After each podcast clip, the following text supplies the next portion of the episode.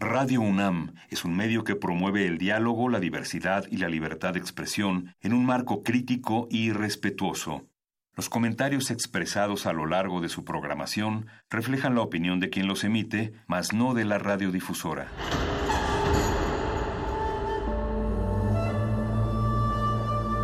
Un templo para la apreciación del ser mediante el sonido. Ser mediante el sonido para nosotros. El sol sale durante la noche. Nuestros gritos llevan la mesura del silencio. Y el descontento está lleno de baile y risas. A todo, incluso a nosotros, nos resistimos. La Universidad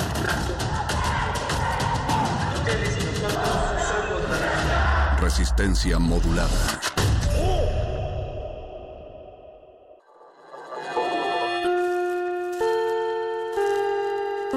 Que hayas tropezado y caído no significa que vayas por el camino equivocado. Becario cinta blanca. Significa que todavía no te la sabes. Todavía. Todavía. Todavía. Bécame mucho.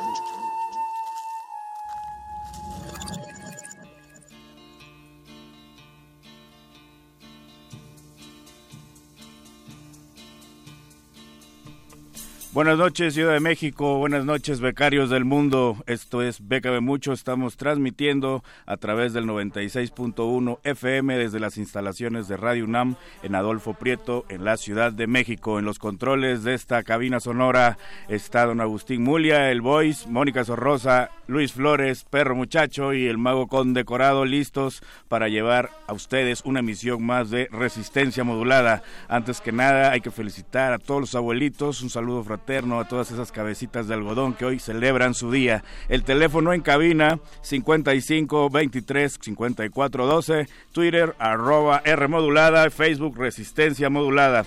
Les recordamos que al terminar esta sección, su sección Chidey, Bécame mucho, se quedan en compañía de los compas de Muerde Lenguas, Manifiesto, Playlisto y Rey Trueno. Pero vámonos con la información que hay hoy una selección desde una galaxia muy lejana porque la beca es de quien la trabaja. La primera opción es Batch 11, cierra el próximo 8 de septiembre. Es un fondo de capital de riesgo que invierte en compañías en etapa temprana o como se conoce en el bajo mundo las startups a través de un programa de aceleración de 16 semanas de trabajo intenso en la Ciudad de México. Hacen dos convocatorias cada año y seleccionan compañías. A cada compañía que que selecciona le dan un total de 60 mil dólares de inversión, de los cuales 12 mil 500 son para el programa de aceleración, por lo que les quedan 47 mil 500 dólares para invertir netos en su proyecto. Pueden checar todas las especificaciones que deben cumplir en el enlace que ahorita les recordamos eh, donde pueden checarlo. La segunda opción no son los patrocinios de la Fundación Jumex Arte Contemporáneo, como bien dice el nombre, es dirigido a proyectos que tienen que ver con el arte contemporáneo y tiene dos cierres. El primero es para abrir su cuenta, ahora sí que tener una cuenta en la plataforma, eso es hasta el 30 de septiembre. Una vez que ya tienen su cuenta, pueden subir el proyecto hasta el 31 de octubre. No se van a ir con la finta porque si no se inscribieron antes del 30 de septiembre, no abrieron su cuenta, no podrán subir después el proyecto. Hay varias categorías como producción de exposiciones, investigación, investigación artística, publicación, programa público y educativo. Todas evidentemente tienen que girar alrededor del tema de arte contemporáneo. El monto máximo de apoyo para cada proyecto seleccionado será de 200 mil pesos mexicanos. Y para terminar la selección Chidey de hoy, eh, traemos la convocatoria de teatros de la Ciudad de México que se titula Programación de Artes Escénicas 2020. Esta cierra el próximo 6 de septiembre a la medianoche y pueden participar artistas escénicos que tengan un proyecto de teatro, danza, música, multidisciplina y cabaret dirigidos a jóvenes audiencias, adolescentes y adultos. Los proyectos podrán participar en categorías como artes escénicas incluyentes, artes escénicas de jóvenes talentos, entre otras que pueden checar a detalle en las bases completas. Los proyectos pueden estar producidos o en proceso de producción, sin embargo deberán estar listos para presentarse durante 2020 en alguno de los recintos que se citan en las bases. El teatro o el sistema de teatros de la Ciudad de México aportará un pago por cada función y o un porcentaje de taquilla que complemente ese monto. Pero ahorita les recordamos si no tenían lápiz o papel a la mano donde pueden checar a detalle estas bases completas. Antes de terminar la sesión de hoy hay un anuncio parroquial para aquellos que están en la Ciudad de México o estén cerca el próximo sábado 31 a las seis y media de la tarde en la terraza del Cine Tonalá se llevará a cabo la presentación del libro El hombre que odiaba las naranjas de Zaratustra Vázquez, editado por Juan Malasuerte Editores. Presentan Gabriela Warketing, Alejandra Maldonado, Wenceslao Bruciaga y Joaquín Pérez Tejada. Después de la presentación habrá un after en Berraco, en la colonia Roma, y será a partir de las 9 de la noche y hay varios eh, amigos y colegas que estarán tocando como Sonido Laguna Verde, Chayanús, Sonido Desconocido 2, Mark Monster y su servilleta Lecharre, porque cuando no busco convocatorias hago mis cancioncitas con mi charro corazón. Eh, los primeros 50 ejemplares del libro que sean vendidos eh, llevarán además un disco de Sonido Changorama. Pero bueno, nos vamos con una canción de Hop Along, Tibetan Pop Stars. Y recuerden que becarios sí, sicarios no, que diga que la beca es de quien la trabaja.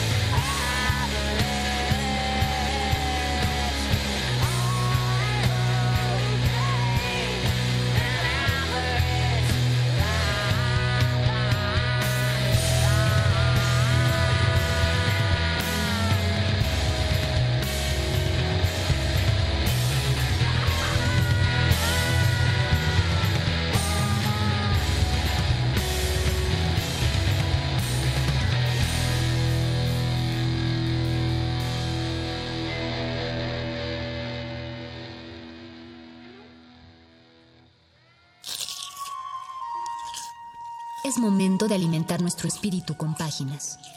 las letras son la botana del alma.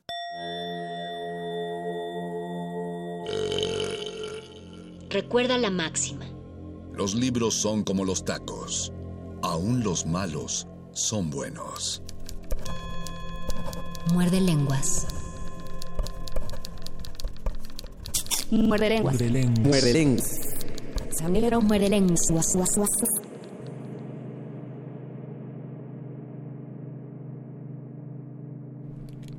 Ustedes piensan que todo en Muerde Lenguas es una improvisación, pero este programa ya lo teníamos pensado y contemplado desde hace tres años, cuando fue domingo y se nos fue al cielo Juan Gabriel. Entonces yo le dije al mago, tenemos que hacer una junta urgente y debemos proponer un programa en, a la memoria de Juanga que hable sobre personas que se llaman Juan. Y él me dijo, sí, nada más que la agenda está apretadísima, así que vamos a ponerlo para el miércoles 28 de agosto de 2019. Yo le dije, perfecto lo anotamos desde entonces y se cumplió. Ahora es el segundo muerde lenguas de letras, taquitos y Juan. Por eso no, no se apuren si ustedes nos proponen temas para hablar en este Muerde Lenguas. Nuestra agenda ya se liberó un poco. Si alguien propone un tema hoy, podemos irlo metiendo por ahí de enero. Estamos muy a tiempo para hacer la agenda de temas de 2020, entonces váyanos anunciando. Y si nos gusta mucho, pues probablemente barramos uno de los temas próximos y, lo meteremos en ese orden. Lo saludó al inicio del programa Luis amigo Juan Flores del Mal. Juan Flores. Juan Flores y el mago Juan. Aquí también los está ah, saludando desde el 96.1 de FM o a través de internet en www.radio.unam.mx o probablemente nos están siguiendo ya en nuestra transmisión de Facebook Live en el Facebook de Resistencia Modulada desde hace exactamente un minuto con 17 segundos que estamos transmitiendo ahí. Queremos saber cuáles son sus Juanes favoritos, sus Juanas favoritas y si son Juan, ustedes díganos qué se siente llamarse Juan, qué significa su nombre y qué significa por ustedes llamarse Juan prefieren llamar, así francamente, prefieren llamarse Juan o preferirían llamarse Brian? Si pudieran cambiarse el nombre siendo Juan, ¿se lo cambiarían? O si pudieran cambiarse el nombre a Juan o a Juana, ¿se lo cambiarían? Contesten eso mientras nosotros, ¿qué creen? Ya ven que hemos tenido miércoles también muy activos. Casi siempre nuestros días activos son los lunes, donde invitamos a la gente de los teatros. Los miércoles hemos estado hablando también con banda muy amiga. Hace dos semanas estuvieron con los de, estuvimos con los de Tejiendo Redes. La semana pasada acerca de una presentación de un libro en formato digital que ojalá ya todos hayan descargado en su Spotify. Y el día de hoy, más teatro, porque curioso, estamos en los meses en, el que, en los que el teatro eh, tiene más oferta en la cartelera, no nos damos abasto para tratar de darle una voz queremos saber qué se siente tener un programa de mano en miércoles. Exactamente, entonces pues vamos a anunciarlo, ¿no? Su programa de radio tiene un programa de mano. La poesía que sale de la página y se sube al escenario requiere de sus propios oídos. Ese público eres tú. Programa de mano. Muerde lenguas. Muerde lenguas. Y ya está aquí con nosotros ante el micrófono invitada de lujo que le mandamos un saludo a Paco de Pablo por haber conseguido y pugnado por hacerle un espacio a esta obra aquí en Muerde Lenguas. Está entrando a su pantalla, esperamos, porque el cable candado no nos deja que entre. Ahí está y le están viendo poco a poco a Cassandra Chianguerotti, que ya está aquí dentro de la cabina de Radio UNAM con nosotros. Buenas noches, bienvenida, maestra Cassandra. ¿Qué tal? ¿Cómo están, maestra? Estamos muy qué bienvenida. Nos gusta así eh, recibir a todos nuestros. Desde que empezó el Muerde Lenguas hace cinco años. Es muy teatral ese concepto. El de maestro. Sí, todos son maestros en el teatro. Maestros y maestras. Pues, pues, pues, seamos todos maestros, al menos en este programa. Radio escuchas maestros. Exactamente. Maestras. Dos maestros Juanes. Maestres. Maestres. Maestres. Este, el, maestro don Agustín Muli en la operación técnica, el maestro Boyce, la maestra Mónica Sorrosa esperando entrar. Encantada. todos andamos maestrando. Cuéntanos acerca de Blackbird que se está presentando en, es en la gruta, ¿no? En Así es. La gruta. Eh, cuéntanos, ¿de qué va Blackbird? Pues Blackbird es una obra de teatro que se escribe eh, en Escocia. Un, director, un dramaturgo que se llama David Harrower escribió esta obra para el Festival de Edimburgo hace en el 2005. Ah, ok. Eh, y fue muy polémica y gustó. Es un festival de teatro muy importante. y pues ha recorrido el mundo montándose, explorando diferentes vertientes, diferentes formas de verla. Se trata te voy a contar dos historias porque esa es la médula importante de la historia. Por un lado puede ser eh, de historia de una historia de amor que no debió haber sido entre un hombre de 40 años y una niña de 12. Mm. Y 15 años después ella lo va a buscar para decirle no fue una historia de amor lo que vivimos. Entonces es difícil como que catalogar la historia, sobre todo porque en este caso el personaje de Rey, que es el, este hombre que a los 40 tuvo esta relación con, con, esta niña de 12, 15 años después es un hombre mayor y tiene derecho a réplica, lo cual es muy interesante en la, en la obra de teatro porque generalmente siento que en estos casos escuchamos... Eh, escuchamos como la versión de, de, la víctima, pero no escuchamos la complejidad en la que puede estar metida una persona que, que llega a tener este patrón, ¿no? De, querer estar con niños. Entonces en Blackbird sí hay una complejidad. Hay una eh, complejidad que brutal. es increíble la, la, complejidad que tiene porque, o sea, la gente que ha ido a ver la obra de teatro cuando sale, eh, pues puede tener muchos puntos de vista. Para mí es muy claro y, digo, como interpretando el personaje de Uma, eh, claro que es una historia de abuso y claro que hay 80 mil formas de, de entender el abuso, pero lo que me gusta de la obra es los niveles a los que podemos llegar cuando la vemos, el, pensar de repente en el despertar sexual, el, el, pensar qué tanta autoridad puede tener sobre su vida y su sexualidad una, una niña de 12. Eh, y pues sí, de eso se trata más o menos. Ok, entonces sí. Bueno, finalmente el escuchar el otro lado de la historia no nos va a volver que sea completamente justificable, ¿no? Por ejemplo, tú dices en este punto que tú sabes y, sí es una historia de, de abuso.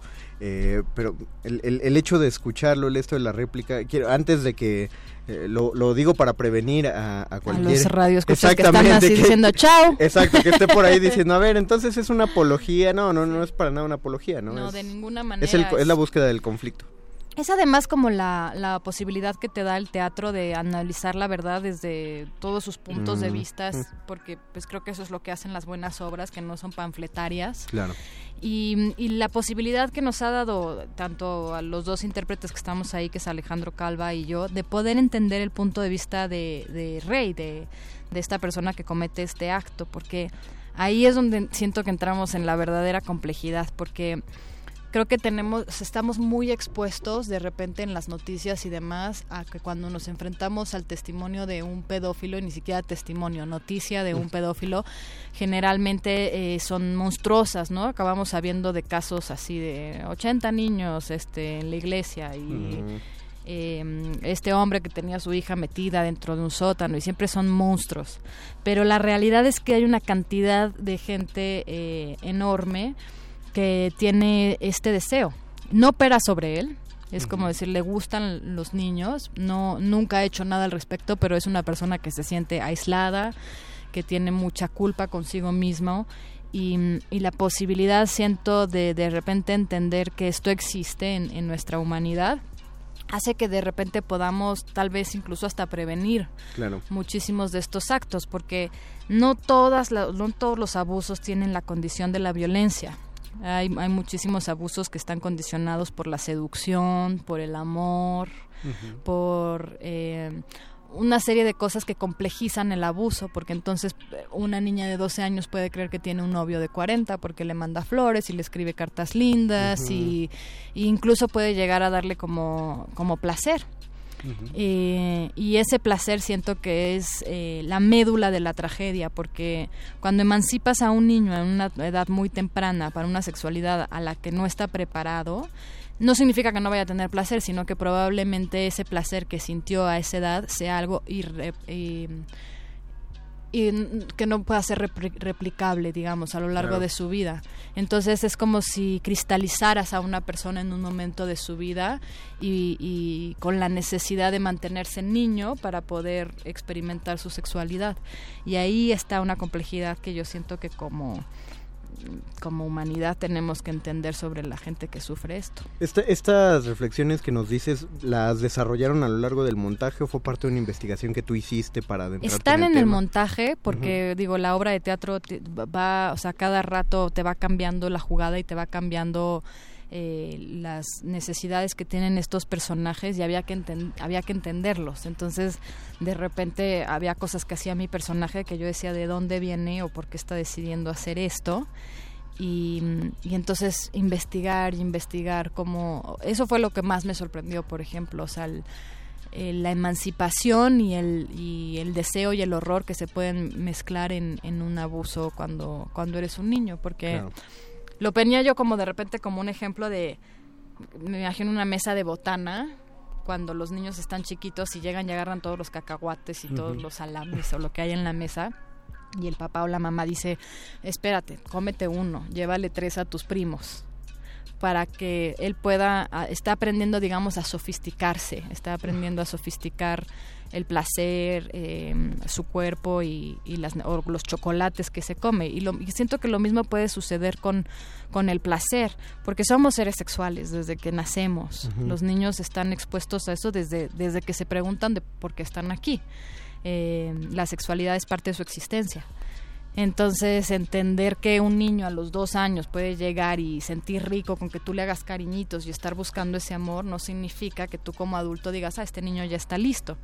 Sino que vayamos entendiendo su despertar y, la sofisticación que ese niño tiene que tener, porque se puede empachar, lo puedes cristalizar en un momento de su vida o lo puedes destruir su psique y su alma a una edad muy temprana. Finalmente el que tiene criterio eh, ya es uno como adulto y, es quien debería saber. Esas son eh, las cosas, que, que, en la obra yo creo que están muy presentes porque esta conversación y al tener el eh, rey el derecho a réplica como que le dice pues tú me mandabas cartas, tú me estabas como enamorada de mí y ella le dice sí, eso no, no es lo que, ven, lo que vengo a cuestionarte. O sea, la cosa es que tú puedes tomar un auto, tú puedes este, irte a emborrachar, puedes entrar. O sea, hay una cantidad de independencia que tú tienes a la que yo no tengo acceso y eso me deja en una desventaja tremenda contigo respecto a mi individualidad y mi independencia. Me suena a un montón de debates que hubo hace un par de meses cuando salieron los diversos mitos y cuando empezó a haber justificaciones. Eh, ¿Ya habían trabajado Alejandro Calva y tú juntos?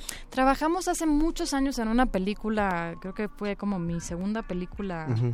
Eh, yo estaba en una prepa y él era un, maestro en la preparatoria hace muchos, muchos años. Y luego, luego nos hemos encontrado en festivales y en cosas así, tenemos muy buena relación, pero nunca habíamos tenido un proceso creativo como en el que tuvimos en esta obra. ¿Y cómo fue que llegaron a esta obra? Pues Katina Medina, que es la directora, ella encontró este texto que le reflejaba muchas cosas este, personales y, también muchas cosas a las que nos estamos enfrentando hoy en día y, creo que le pareció un texto muy correcto de exponer en este momento y estoy como completamente de acuerdo. Y pues nos convocó, nos convocó a los dos para, para hacer al a los personajes. Creo que fue como un acierto muy grande, no quiero hablar de mí porque pues yo qué, pero por, por ejemplo en, en, Alejandro, ¿no? Que es un es un actor este increíblemente diverso, con una capacidad de meterse en la médula de las cosas y ha sido un trabajo como muy delicioso en, en todos los sentidos, tanto con el compañero como con la directora. Y, y sí, hablando más acerca de tu desarrollo profesional, eh, ¿qué tan reto fue el encarnar un personaje que hace un tema tan no pues no no no voy a decir tanto controversial porque la, la opinión debe ser muy clara pero pero que expone una cosa tan tan cruda no y, tan tan grave justamente en los momentos en los que se está montando. Pues mira una de las cosas con las que yo me quería comprometer era con, con la verdad y con y, y con eso con no ser panfletario ni ni presentar este personaje únicamente como una víctima, sino en todas las complejidades que puede llegar a tener. Creo que una de las cosas que más me costó trabajo fue, o nos costó trabajo a los dos, fue no, no llorar todo el tiempo. Ah. como que hacíamos, hacíamos la, la, obra de teatro y de repente había momentos en los que de verdad, o sea, yo sentía que me rompía en 17 mil pedazos pero la obra, o sea, curiosamente, y es una simbología con la vida muy particular, sobre todo con lo que acaba de pasar con el ángel de la independencia y con otros grandes monumentos que tenemos, de cómo cuando la mujer expone sus sentimientos a flor de piel, ya sea en llanto o en ira o en lo que sea, se le deja de escuchar o se le escucha, por el contrario. Entonces, eh, eso me pasaba mucho con la obra, o sea, que cuando yo lloraba mucho, como que Rey, que no es Alejandro, pues, es el personaje, el personaje, me dejaba de escuchar.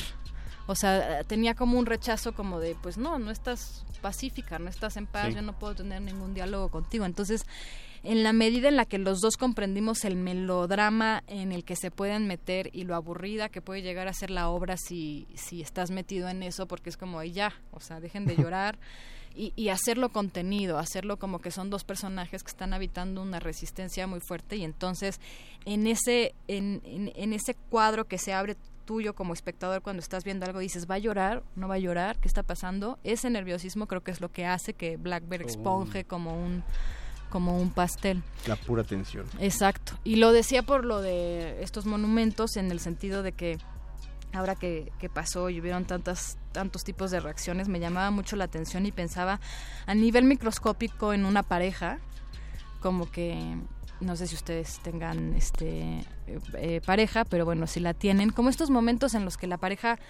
sobre todo si es son hombres y mujeres, eh, la mujer dice, ¿cuándo vas a lavar los platos? No me gusta lavar los platos, me siento muy sola, lo hago todo el tiempo. Se lo vuelve a decir, oh, mi amor, por favor, lava los platos porque no sé qué. Por darte un ejemplo. La tercera vez ves que ella se le hace un nudo en la garganta y te dice, por favor, lava los platos. No sé qué. Y entonces el güey agarra y dice, ay, perdóname, no sabía que te molestaba tanto. O, ¿por qué me lo tienes que decir llorando? Y entonces hay como una reacción como de medio negativa y es muy curioso porque entonces la mujer dice, es que te lo he dicho tres veces anteriormente, pero no es hasta que me ves en esta situación en la que tú eres capaz de escucharme. Entonces, en ese sentido, los monumentos son muy representativos de esa relación microscópica, porque las mujeres lo han dicho de muchas maneras, legalmente, eh, en redes sociales, en documentales, en ficciones, en una cantidad de cosas mm, impresionantes, y no es hasta que, hasta en talleres, en lo que quieras y hasta que no agarra la ira y, da una demostración del dolor que hay adentro, entonces todo el mundo reacciona. Y además de una manera tan negativa, ¿no? bueno, a, propósito de eso, ahorita que mm, mencionaste lo de la frase de, de, qué manera te lo tengo que decir o esas cosas, o sea, fue como uno darse cuenta de que tienes la razón en ese aspecto y creo que se notó mucho en la, en la cuestión del ángel.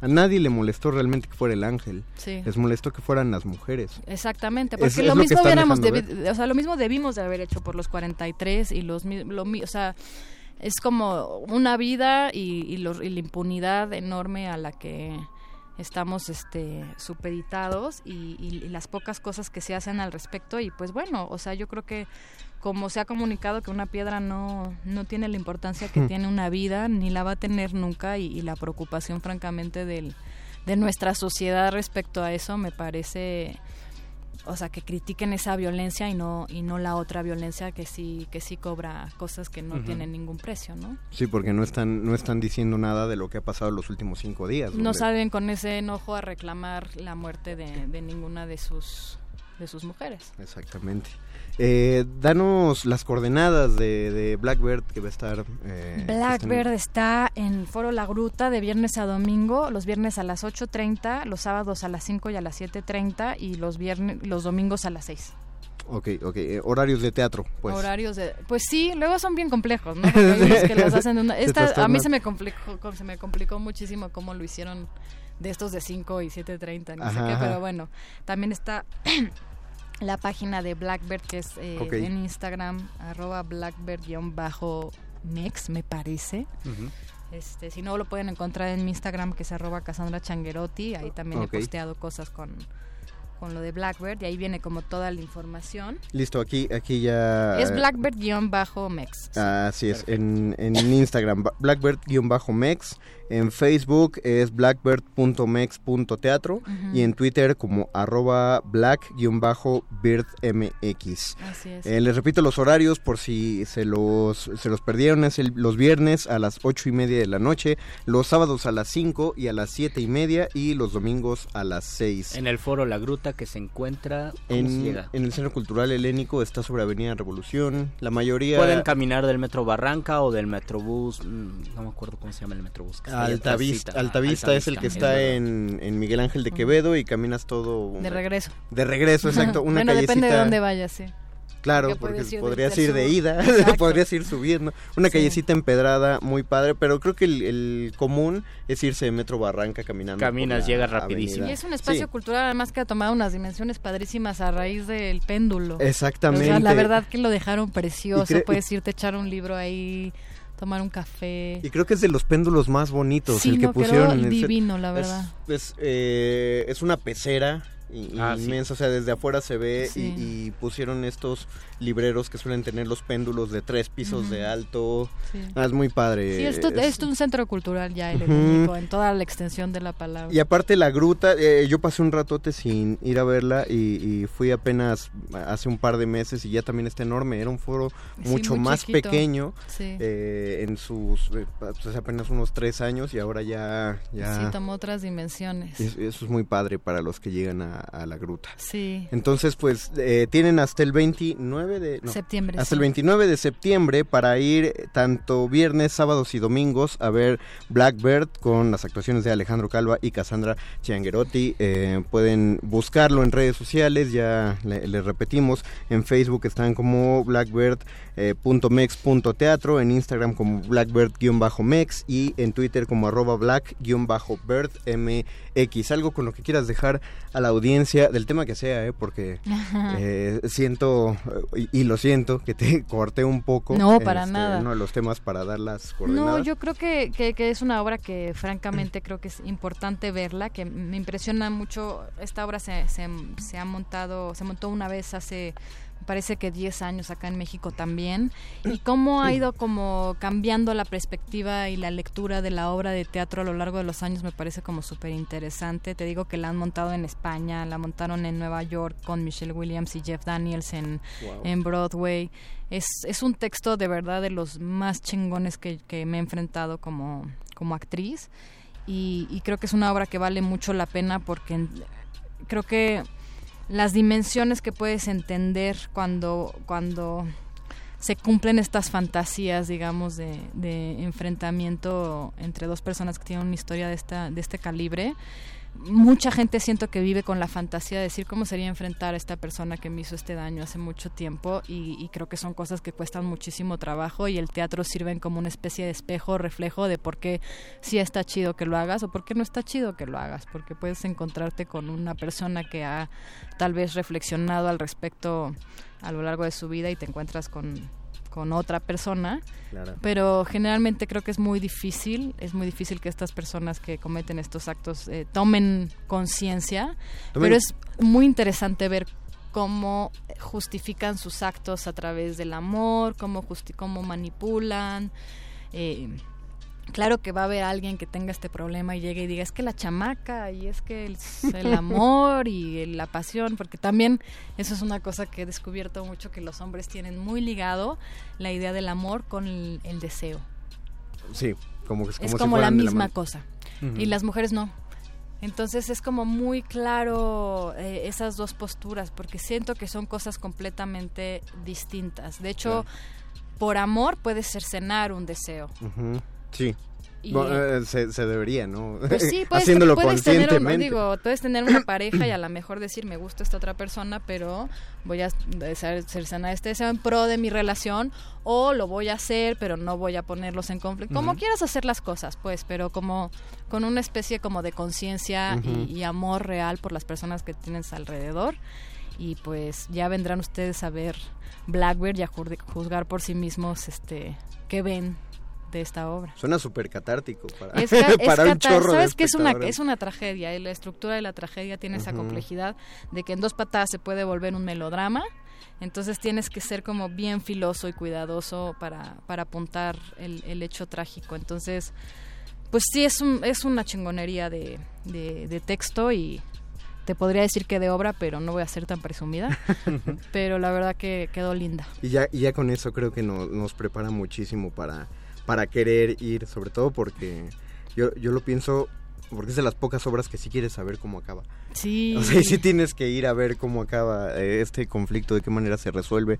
Eh, ya saben, está en, en La Gruta, eh, está, pueden encontrar en, la, en las mismas redes sociales del Centro Cultural Helénico los horarios y, y, todo lo que quieran ahí, busquen ahí este, comprar los boletos antes porque ya, ya después de lo que se ha dicho y como Cassandra ha estado en varios espacios, pues esperemos y deseamos con todo gusto que se atiborren las funciones, así que si no van temprano, pues aparten sus desde antes. Cassandra, muchísimas gracias. Muchas gracias a ustedes. Muchas gracias, gracias por el espacio. Aquí tienes un espacio para cualquier otro proyecto que vaya saliendo para ti o tus compañeros del escenario. Nosotros vamos a hacer una pausa, Juan. Vamos a escuchar una rola que habla de Juan y regresamos a este muerde lenguas de letras taquitos. Sor Juana Inés de la Cruz. Exacto. Sor Juana Inés de la Cruz. Muerde lenguas. Muerde lenguas. Muerde lenguas. Muerde lenguas.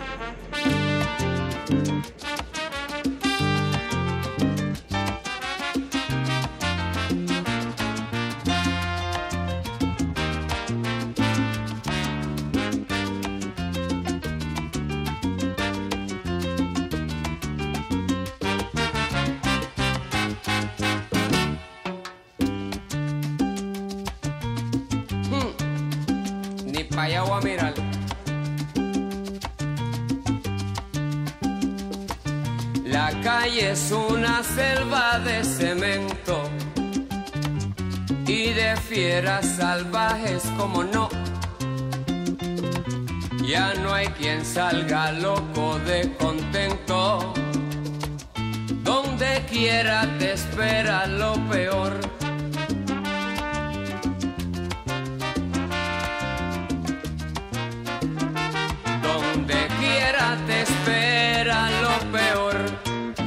Juanito Alimaña con mucha maña llega al mostrador, saca su cuchillo sin preocupación, dice que le entreguen la registradora, saca los billetes, saca un pistolón, sale como el viento en su disparada y aunque ya lo vieron, nadie ha visto nada. Juanito Alimaña va la fechoría, se toma su caña, fabrica su orgía. La gente le temen porque esté cuidado pa' meterle mano. Hay que ser un bravo, si lo meten preso, sale al otro día porque un primo suyo está en la policía. Juanito Alimaña, si tiene maña, es malicia viva y siempre se alinea con el que está arriba. Y aunque a medio mundo le robó su plata, todos lo comentan, nadie lo delata. Y aunque a todo el mundo le robo la plata, todos lo comentan, nadie lo delata.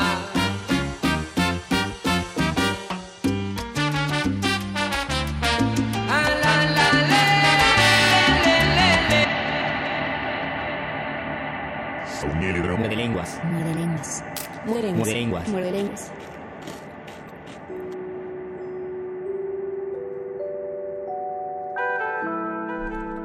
De comentarios. Nos dice nuestra querida Aurea Shaide que uno de los mejores Juanes es Juan Topo de Los Simpson porque acariciarlo, besarlo es como besar una palanqueta y tienes toda la razón y ha sufrido mucho. Las pequeñas participaciones que tiene Juan Topo son dolorosas y, siempre le va mal. O sea, tiene ahí algún caso de abuso cuando cuando va a un antro un antro gay que él piensa que es la reunión de los militares, entonces llega un llega un señor muy portachón vestido de cadete y le dice, ven conmigo, y él dice, sí, mi capitán, y se lo lleva. Bueno, no sé si es de abuso, a lo mejor solamente, pues ya aprovechó. David Cortés nos dice, yo soy Juan Camaney. Ándale, pe- Eso- pego eso duro, más cochicle y tengo Antes- viejas de a montón. Antes de ser macho pa- alfa, pelo en pecho, Eras todo Juan- eso, eras eras Juan Juan, Camaney. Camaney, ¿no? Juan Camaney era el macho alfa. Lugar común entre nosotros mexicanos. Memo nos dice Juan Garrison. Ah, Juan Garrison de los comandos de Garrison. No, de Juan Garrison Qué era. bueno que sabes tú. No, era de los polivoces. Ah. Era el personaje de los. Este. ¿Cómo se llamaban esos dos de los? Porque eran unos, eran unos exploradores que cuando fue la película sí pudieron hacer militares porque ya era cine. pero en televi- eh, y, y que a Juan Garrison le cambiaron el nombre a Juan Domínguez. Pero en la televisión no podían meter militares, disposiciones Mm, oficiales. qué raro. Entonces en lugar de militares eran este exploradores. Oh, Juan. Garrison era el, el botijoncito. Ah, bueno, el más chaparrito Claro, sí, de los. los dos es estaban verdad. botijones de los polivoces. Sí, gran personaje. De, de los Porque puede ser gordo y puede ser famoso. Sí, pues Aurea Shaide. Esquivel nos dice también, me encanta y me despierta un enorme respeto el discurso y la visión de la querida invitada de Cassandra, quien Sí. estuvo con nosotros. Perdón, no alcancé a escuchar su nombre, Ca- Cassandra Chianguerotti. La obra eh, se presenta en el Foro La Gruta viernes, sábados y domingos. Blackbird. Blackbird. Gerardo Olvera dice, mi papá se llama Juan, de joven escuchaba a Juan Gabriel y leía a Juan Rulfo. Saludos, ahí hay tres Juanes favoritos, un escritor, un familiar y, Y un cantante, cantante. un poeta. Un poeta de la música. Tomskins Pavo nos dice saludos desde Canadá, suena súper catártico lo de eh, la entrevista. Y Guso Borboa dice Juan del Diablo. ¿Quién es Juan del Diablo? ¿Qué es Juan del Diablo, Guso? Eso sí te lo. Eso sí no te lo manejo. Yo no sé qué piensan las, los papás y las mamás al momento de ponerle Juan a sus hijos. Ah, ya. nos eh, dice, Juan del Diablo dice eh, Boys. que era Eduardo que es, Palomo. Que es, por cierto, el Pedro Sola de Resistencia Modulada. porque es una institución de las telenovelas. Juan Pedro Sola. Era eh, Juan Pedro Sola. Era Eduardo Palomo. ¿En cuál? Perdona. Ah, en Corazón Salvaje. En Corazón Salvaje. De, ah, ok. De la novela Corazón Salvaje. Wow. ¿De cuándo es, de cuándo es Corazón Salvaje? Es de, es del 94. Es, del no- es de los un cuatro. 90. Sí, Otros ya está ese, empezado. también Juan es el nombre, es el nombre choteado y es el nombre eh, cliché, como decía nuestro radio escucha, pero también es el nombre de Don Juan Tenorio, que también es, es un tipo de Juan Camaney, aunque ya lo hemos hablado, no, no, no es el macho alfa el que le, le va bien, sino también que tiene una condena por sus actos. Sí, pero además eh, lo que tiene don Juan Tenorio es un derecho de pernada. Entonces ahí no solo hay un abuso eh, sexual, sino de poder y Sí. hasta de castas, porque recordemos que uno de los personajes de- del segundo acto del convidado de piedra, o sea, el don Juan Tenorio que escribió Tirso Tirso, de Molina, Molina. el mejor don Juan Tenorio que se escribió. eh, en tu cara, zorrilla. en tu cara, Sorri, la verdad, la verdad es que sí, porque en, eh, irrumpe en una boda de pastores, y, pero irrumpe con su título nobiliario y entonces le empieza a echar el ojo a la novia.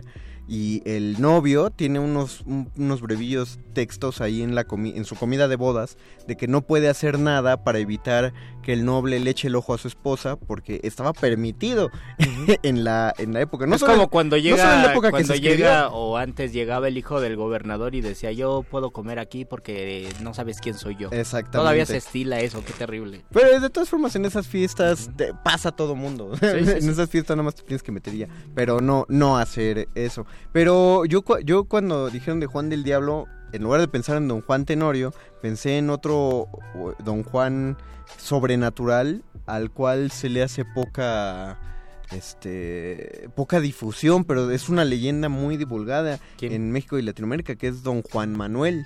Don Juan Manuel. Don Juan Manuel es una especie de personificación. a- Hay unos dicen que es una personificación del diablo, otros dicen que es una aparición fantasmal y otros solamente lo catalogan como una especie de asesino serial. Pero Don. Juan Manuel se le conoce por una frase eh, que era su frase lapidaria, en la que se paraba en, en tiempos postcoloniales.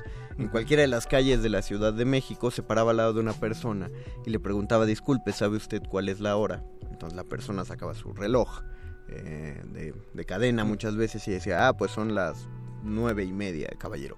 Y don Juan Manuel decía, dichoso vuestra merced que conoce la hora de vuestra muerte. Y Oh, los ahí- mataba en ese De ahí momento. sacaron entonces los chacalones que te dicen Ah, que horas sí. son a las 5, pues a las 5 de la tarde ya Pues valiste. mire, pues. Oh, de ahí. Exactamente, de ahí. De un Juan. Son, son don Juanes Manueles contemporáneos. Nada, nada más que don Oye, Juan pero Manuel qué- solo mataba. Ajá, pero qué feo, ¿no? Qué, qué adorno que te maten así. ¿Y si no sabías la hora? ¿Te Fue salvabas mu- o...? No, pues yo creo que le decía algo así como este desgraciado de Ah, vuestra merced que no conoce la De hora que de, te vuestra mataba, muerte. te mataba entonces. Exactamente. Ah, vale, que eso. Pero, pero está, curioso, ¿no? ¿Quién contaba el mito? Sí. O sea, si te mataba cuando te pedía la hora, ¿quién quedaba para contar la No historia? existían celulares para no existían grabar. celulares para grabar, pues hay, es un chorro, hay un chorro de historias de fantasmas. Oye, pero tal vez sea de los pocos fantasmas que tienen nombre, ¿no?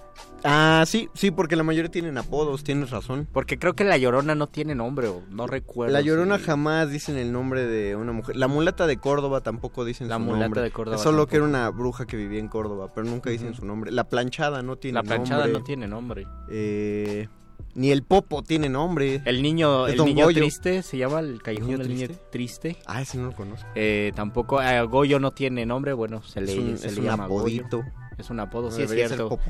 No, nombre, no todos los nombres son tan tienen un reconocimiento tan amplio como para tener a cantantes, eh, escritores y fantasmas Hay que, hay, en la que, lista. hay que retomar lo que nos dijo nuestra invitada antes de irse, Sí. que, tenía, que había que mencionarse a Sor Juana. Tendremos que mencionar a dos poetas, a Sor Juana Inés de la Cruz, pero también hay otra poeta importante en Uruguay eh, de la primera mitad del siglo XX, que es Juana de Ibarburu, que es una gran poeta contemporánea a, a varios poetas este, importantes de las vanguardias como Guidobro, Vallejo, es de 1892 más o menos, ella nació, pero es una poeta con cierto estilo tradicional, entonces no tiene la resonancia eh, estética eh, como de transformación que tienen estos poetas, pero es una gran poeta y es una poeta de una complejidad y una profundidad impresionante. Yo les recomiendo mucho que lean a Juana de Ibarburu, ya si están por ahí, por esa geografía, también lean a Gabriela Mistral, que es una, que se, también se debería llamar Juana, que es una gran escritora, es una gran poeta, creo que se tiene que mirar a esas poetas eh, nacidas de finales, a finales del siglo XIX, principios del XX, que también han que también han marcado pues una, una parte importante en nuestra poesía. Y por supuesto tenemos que leer y tenemos que releer a Sor Juana Inés de la Cruz, sobre todo aprovechen que el fondo ya publicó, ya, Ya publicó sus reeditó obras. las obras completas, unas ya estaban eh, agotadas, las reeditó en la edición de Antonio Alatorre, un gran eh, filólogo mexicano, entonces aprovechen por lo menos la lírica completa, ah, cómprensela porque de verdad es muy muy sabroso y uno también es como el Don Quijote que dices después de en un lugar de la Mancha de cuyo nombre no quiero acordarme, quiero leer todo eso. También eh, muchos se saben el hombres necios que acusáis a la mujer, pero son fácil unas 20 estrofas más que hay que leerlas Sí. y hay que releerlas. Sí, bueno, no sé si estrofas porque... Ah, no, sí, Sí, son, son ¿en 20 qué está estrofas, eh, son redondillas. Son De redondillas, hecho así ¿verdad? le Ajá. ponen al poema redondillas. Es verdad, es sí, verdad. porque los títulos largos que tienen los poemas de Sor Juana no los escribió Sor Juana en ese No. tiempo, no se estilaba escribir títulos largos, más bien el editor era el que ponía Lo- un pequeñito resumen O de el lo que primer iba a tratar. verso. Ajá, o el primer verso, pero casi siempre se ponían eh, pequeños resumen de, resúmenes de lo que iba a tratar el poema.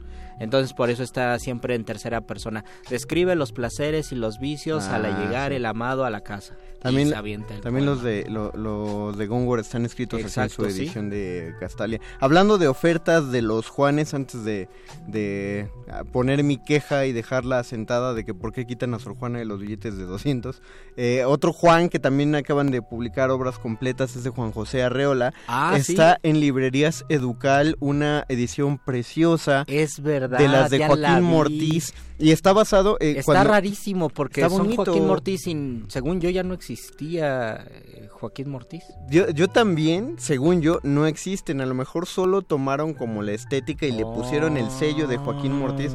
No lo sé, porque yo también sabía que la editorial Sí, había sí. desaparecido. Y aparte, los originales de Arreola, cuando salieron en Joaquín Mortiz, eran todos rojos, Sí. muy bonitos. Eh, y aquí Esos tienen colores, ¿no? son, son de color. Sí, Eh, el rojo es el confabulario, pero está en moradito, amarillo, y están todos. Está la única novela que escribió Arreola, que es La Feria. Está en su mejor libro, a, eh, a consideración de, de- de su servilleta, que es El Bestiario. Pero están todas las brevedades de Arreola. Y aparte, está en maravillosos 450 pesitos. Oye, está barato. 450 pesos las obras completas. Y no nos están Arreola. pagando por este Y no nos está pagando por esto Educal. Educal, patrocínanos, pero porque te estamos mandando unos compradores. Oye, no, sí, yo sí, yo me sí lo vi, no, no sé dónde lo vi, tal vez en la librería del fondo y yo dije, tengo que comprar esto. Bueno, yo, yo la vi en la Educal, que ah, está en claro, el yo, CENAR. yo la vi, justamente ahí la vi también. En el el CENAR local también. del Cenar ¿Qué también. fuiste hacia el CENAR? Ah, pues es que allí, ahí estudia mi novia. Ah, yo fui a ver Esperando a Godot. Ah, mira. Así que la mitad de los escuchas pueden ir a, a- a saludar a la nueva Luis Flores y a Luis Flores porque va a andar por ahí. Y la otra mitad vayan a ver Esperando a Godot. Que creo que ya no hay boletos para este fin de semana. Tenía que mencionar a mis Juanes favoritos en la poesía. Uno es el santo de la poesía y el rey de la poesía, Juan de Yepes, San Juan de la Cruz, que de verdad sí es un santo, lo canonizaron. Es decir, los poetas le pueden rezar a, a San Juan de la Cruz para que les ayude a escribir unos buenos poemas. Así es. Y es el gran poeta de la literatura hispánica, por supuesto pertenece a los siglos de oro españoles. Y Juan Gelman eh, a mí se me hace uno de los más importantes poetas del siglo XX y partecita del siglo XXI que murió hace cinco años, eh, que nació en Argentina y estuvo exiliado toda su vida, bueno, después de los 40 años estuvo exiliado y mucho tiempo vivió en México. Es uno, para mí es uno de los poetas más gratos y de los poetas más importantes, que también él de repente en algunos poetas jugaba con su nombre porque se le parecía muy pues muy curioso llamarse Juan, un nombre tan común y también a partir de allí po- pudo construir su poética eh, que es especial, que habla como desde una perspectiva de niño y pero eso lo emparenta con mucha gente, con todo lo que vive, con su sensibilidad. Eh, Juan Gelman tuvo la desgracia de que mataron a su hijo eh, durante la dictadura. Tiene unos poemas encantadores so- sobre ese evento. Ah, yo lo recomiendo y lo voy a recomendar mucho. Lean a Juan Gelman. Yo voy a recomendar en lugar de dos, eh, de dos Juanes, dos obras del mismo Juan, de Juan Ruiz de Alarcón. Eso. que la- ya le agarramos tirria porque pues era como malinchista en los tiempos en los que no estaba de moda ser malinchista. Él quería ser más, guari- más güerito que indiano y más español que mexicano. Pero eh, hay dos sobrononones que es preciso leer del primero es La Cueva de Salamanca, que está padre de leer porque está mal escrita. Y está mal escrita porque Juan Ruiz Alarcón debía tener 19, 20 años Oh. cuando le escribió desde sus primeros dramas. Eso sí no lo sabía. Eh, y aún así la versificación es perfecta eh, y aparte le mete un chorro de acotaciones escénicas, cosa que no se estilaba en el siglo XVII. Hay una cabeza que habla, hay, hay encantamientos que ocurren ahí, pero a pesar de que tiene errores técnicos, por así decirlo, es un obrononón la cueva de Salamanca. Y el segundo es Las paredes oyen, Sí. perfecta por donde la veas. Y se nos olvida qué tan perfecta es la obra hasta que la volvemos a leer. Ya cuando llegas a la tercera jornada estás llorando de la manera tan magistral en la que los enredos se encontraron unos con otros. Y con eso nos despedimos porque tenemos que dejar el espacio para la nota nostra y también para manifiesto. Muchas gracias, don Agustín Muli, en la operación Muchísimas técnica. gracias a Oscar El Voice en la producción. Gracias, Alba Martínez, en la continuidad. Gracias, Mónica. Gracias, Bere. Gracias, Mago Juan Conde. Gracias, eh, Juan Flores del Mal. Nos despedimos. Ven, perro. Adiós. Muere, muere, muere, muere lenguas, muere lenguas. Enseñanza del día. El dinero no compra la felicidad. Pero compra libros y tacos. Y eso se le parece mucho. Medítalo.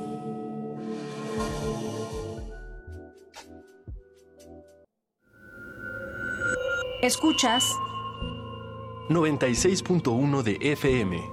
XEUN. Radio UNAM. Comenta en vivo nuestra programación. Facebook Radio UNAM. Twitter arroba Radio UNAM. Radio UNAM. Experiencia sonora.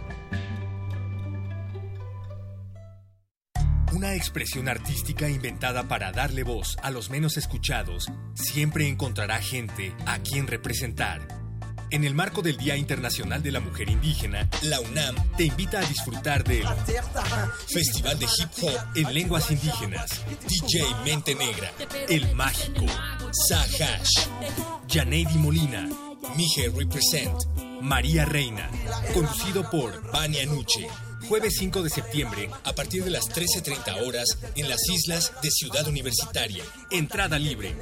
Hablemos fuerte y hablemos claro, y nadie nos podrá ignorar. Radio UNAM, Experiencia Sonora. Teatro Gótico Y Radio UNAM presentan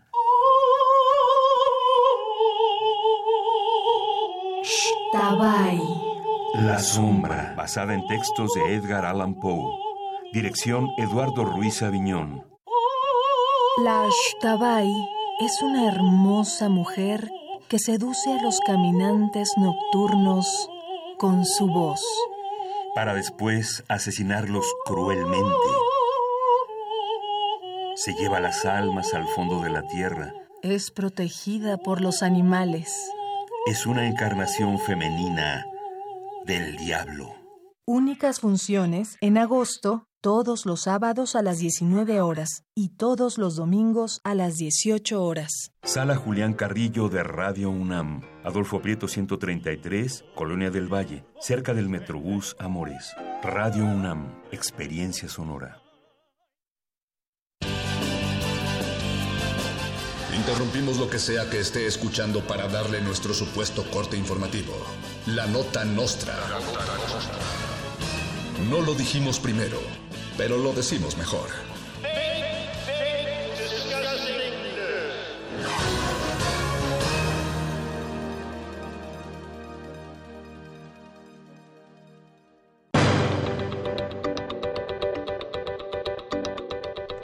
Dross, el famoso youtuber que se dice ateo, pero que vive de hacer videos sobre supercherías paranormales, fantasmas y creepypastas, es amenazado por Gerardo Fernández Noroña. En uno de sus videos, el youtuber, que siempre habla así, afirma que el diputado fue el responsable de la muerte del tuitero Rafael Arias.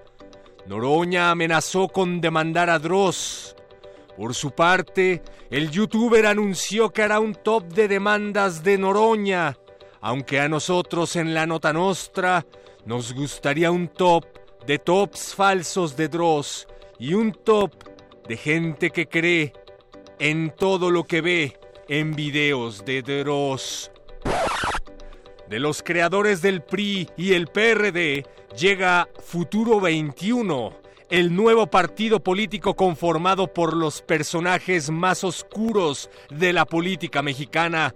Los miembros de Futuro 21 prometen arreglar el relajo hecho por los miembros de Futuro 21 cuando no estaban en Futuro 21. Afirman que han cambiado, como tu ex. Intentarán volver a enamorarte, como tu ex. Y además, afirman que los errores cometidos en el pasado no fueron del todo culpa suya, como tu ex. Y bueno, tú ya sabes qué es lo que pasa cuando vuelves con tu ex. Por favor, no vuelvas con tu ex. Renuncia el 90% de los policías de la Ciudad de México. Luego de que anunciaran un estímulo de 10 mil pesos para todos los policías que bajaran la lonja, nueve de cada diez de ellos cayeron en depresión y decidieron renunciar para encerrarse en su cuarto a comer garnachas. 10% restante de los policías decidieron seguir sembrando marihuana en las mochilas de estudiantes inocentes para seguir cobrando extra en este regreso a clases. Luis Flores del Mal tiene toda la información. Padecen obesidad y el cinturón les aprieta. Es por eso que harán dieta los polis de la ciudad. Pobrecitos, qué crueldad obligarlos a estar flacos. Es mejor frustrar atracos y atrapar a criminales que bajarle a los tamales, las gorditas y los tacos.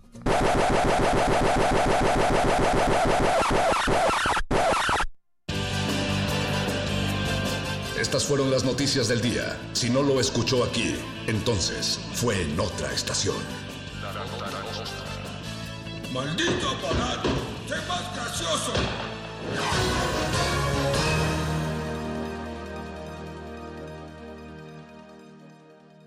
Resistencia modulada.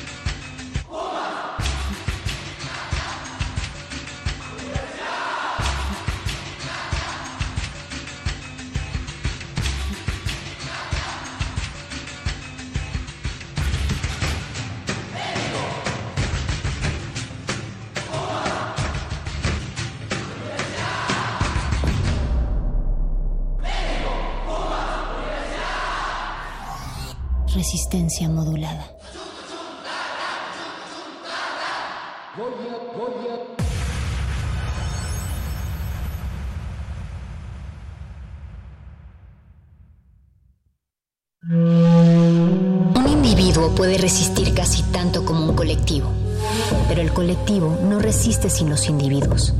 Manifiesto.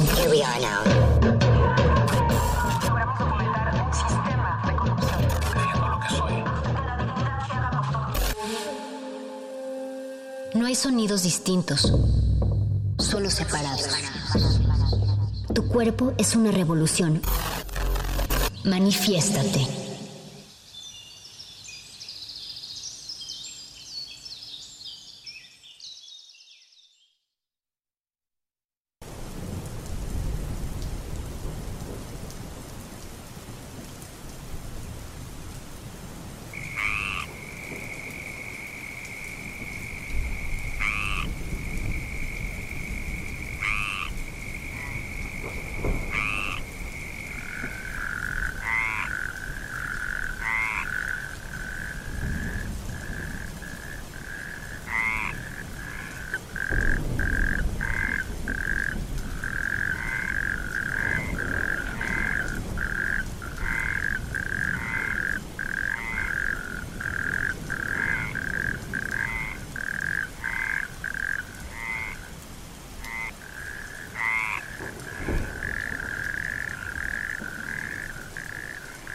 El bosque habla, el agua manda, botas negras y altas, si se muestra es cuando a él le da la gana.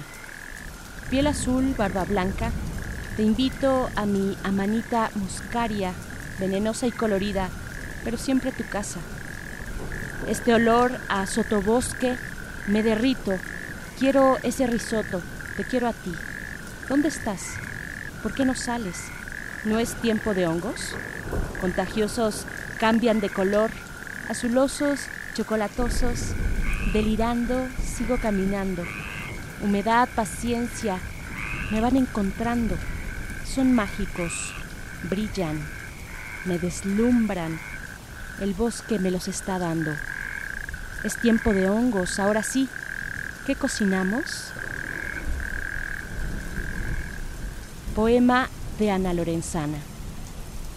Esta noche manifiesta rinde un tributo a la carne de los dioses, aquellos que son gracias a las lluvias de julio y agosto y que nos conectan con nuestros sueños lúcidos y no lúcidos, los que curan, los que sanan, los que se buscan en las montañas, que son más allá del bien en, y del mal, en San José del Pacífico, San Pedro Tanixco, en las faldas de Lista, a los pajaritos, derrumbes, amanitas, pajaritos, desaparecen las voces se los que curan y sanan, más allá de los bien que se buscan en las montañas. y del mal, en San José del Pacífico, en San Pedro Tlanisco, desaparecen en las, faldas de lista, se mezclan, con cocinamos?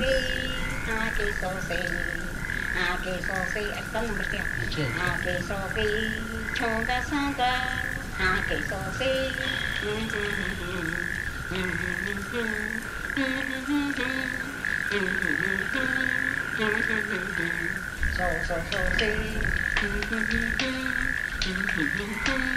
冲个冲个头痛冲个头痛冲个头痛冲到头痛冲到头痛冲个个头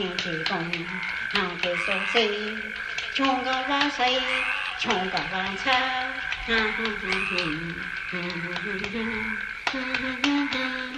唱个多好唱，我阿家哎，我阿妈招，我岁月多，我阿家生。我眼里穿，哎，怎么不听？嗯哼哼哼，这个声。嗯，爱心。多声啊！爱心。唱个土声，唱个土内。哈基苏西哈基苏西哈基苏西哈基苏西哈基苏西嗯哼哼哼嗦嗦嗦嗦就是想嗯哼哼哼哼穷酸背不穷酸包不动哈基苏西穷了里罗动穷了里不动哈哈哈哈哈穷了样子穷了样子穷人要笑，看给手心，穷个做哪，穷个流浪，穷个做哪，哼哼哼哼，哼哼哼哼，穷个难听，穷个善用，穷个难过，看个手心，哼哼哼哼，哼哼哼哼，嗖嗖嗖嗖，穷个谁来，穷个谁没地方，穷个个谁人敢说，看个手心。嗯嗯嗯嗯，嗯嗯嗯嗯，嗦嗦嗦嗦，唱个土风，唱个土妹，嗯嗯嗯嗯，唱个贵州，唱个贵州，嗯嗯嗯嗯，嗦嗦嗦嗦，嗦嗦嗦嗦，嗦嗦嗦嗦，唱个土风，唱个土风，唱个朋友，唱个朋友，唱好再来，唱好再来，唱个激动。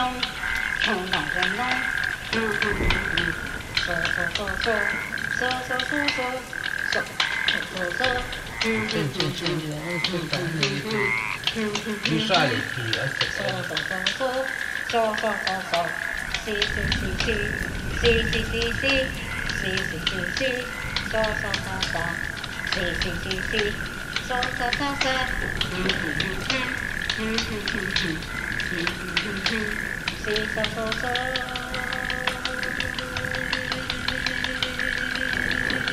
你看有没有线？有线。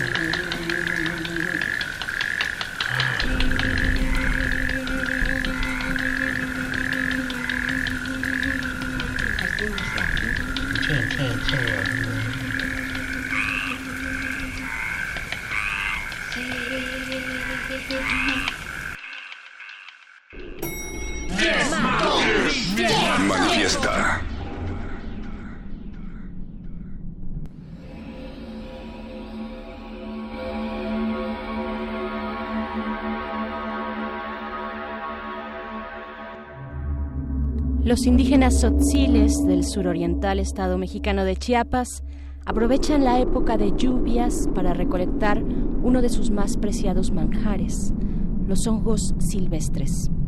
Son más de 300 setas comestibles que en una costumbre ancestral los indígenas recogen tras internarse en los frondosos bosques de la región o durante sus paseos rumbo a sus cultivos conocidos como milpas.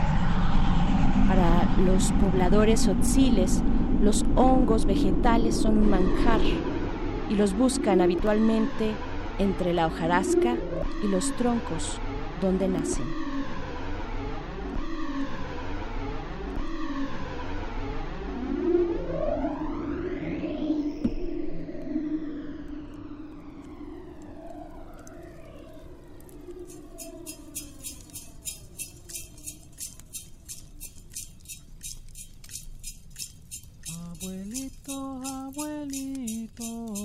Santo, santo. Aquí estamos tus hijitos preparados. Abuelito, abuelito, santo, santo.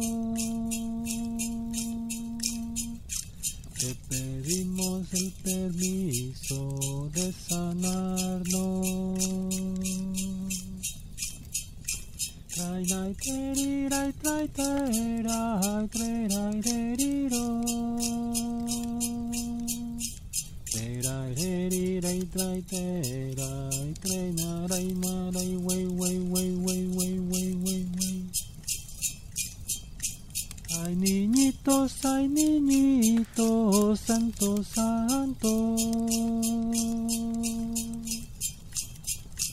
Traigan la medicinita pa' curarnos.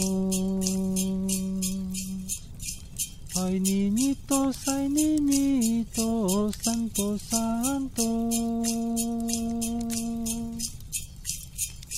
Traigan la medicinita pa' curarnos.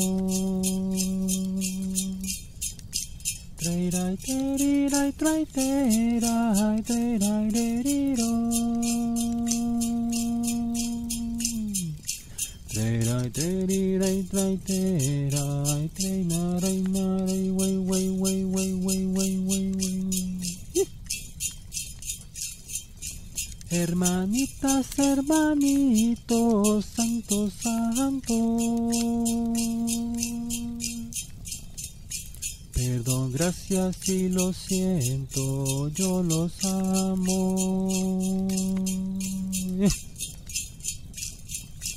Hermanitas, hermanitos, santo, santo.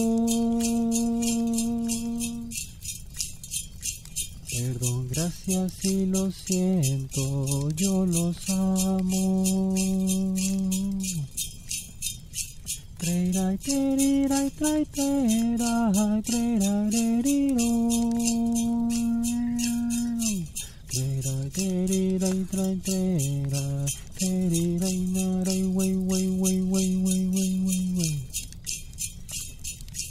Abuelito y hay niñito, santo, santo. Gracias por la medicina, ya hemos sanado. Abuelito y hay niñito, santo, santo.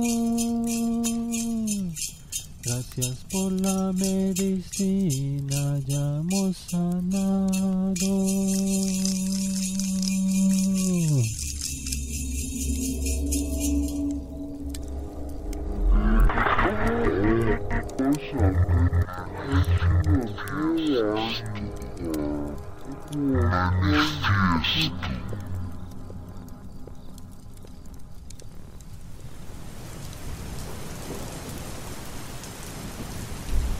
Mi hermana Mariana, observándome, había hecho lo mismo.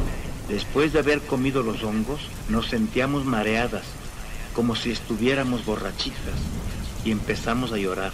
Más tarde nos sentimos bien, sentíamos que los hongos nos hablaban, oíamos una voz, una voz que venía de otro mundo. Era una voz dulce, pero autoritaria a la vez, como la voz de un padre que quiere a sus hijos, pero los cría con fuerza. Yo sentí que todo lo que me rodeaba era Dios. Sentía que yo hablaba mucho y que mis palabras eran hermosas. Tiempo después supe que los hongos daban sabiduría, que curaban enfermedades y que nuestra gente hacía muchísimos años que los tomaban, que tienen poder, que eran la sangre de Cristo. Una larga espera es el silencio, esa palabra que inclina la balanza, es la duda, ese artilugio que se une al miedo, es esa entrega, hongo húmedo de pies cortos, abrazado a su espora, es la siembra de incertidumbre, un comienzo sin nubes de algodón que generen algún arco iris lejano, es un interminable caos presente es tu ausencia que rompe mi habitación, es un hongo húmedo de pies cortos. Poema de Sergio Delgado.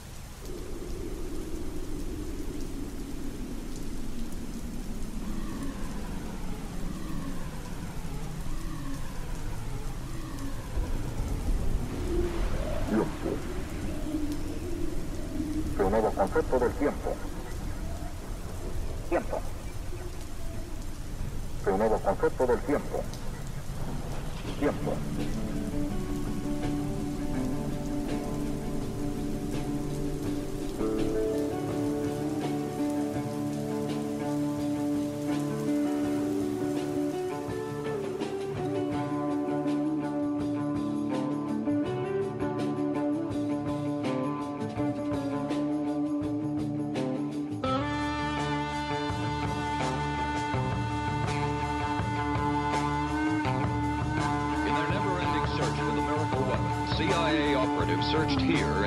Mountain areas of southern Mexico for what up to then had been considered a myth, magic mushrooms. They used this man, a part-time chemist with the CIA, to dupe this man, a vice president of a bank and an amateur mycologist or mushroom expert, to try to get to the magic mushrooms and turn them into a drug. But it would be the amateur, R. Gordon Wasson and his colleagues, who would win the race and develop the drug psilocybin from the magic mushrooms.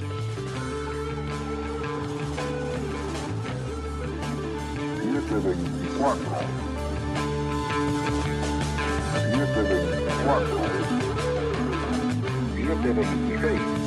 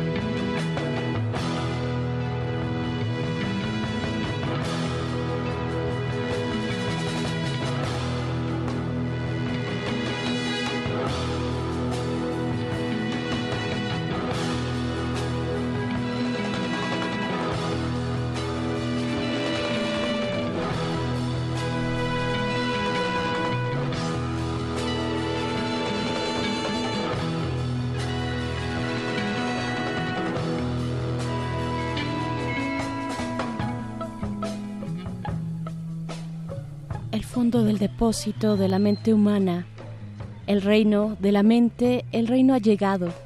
Es lo único gratis que tienes, la mente, como Williams, el crítico y autor, que dormía bajo el arco iris cuando descubrió la perfecta armonía de la mente universal en su parte activa. Vivirás en una era dorada, tu pérdida será saldada. He comido todo lo que he podido. He vuelto a las ciudades rojizas hace mucho tiempo, en las alfombras de acerrín ensangrentado. Jack Kerouac, coro 18 del Mexico City Blues.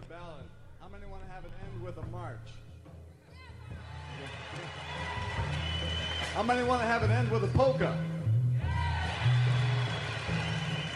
How many would like to have it end with a dog food jingle?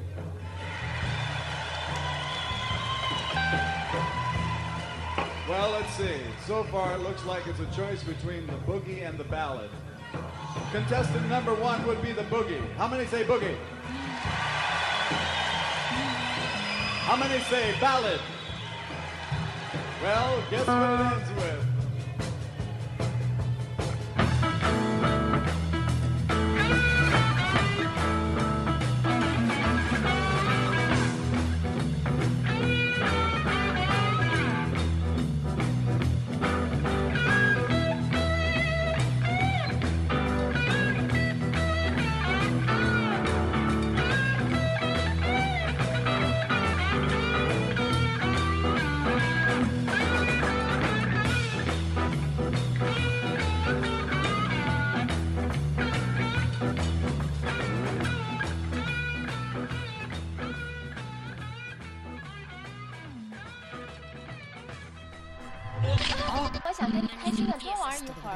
Manifiesto.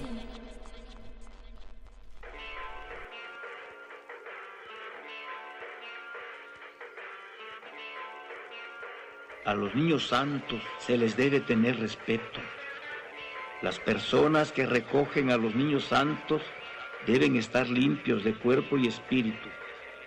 No deben tener contacto sexual. No deben asistir a los velorios para no contaminarse del aire impuro de los muertos.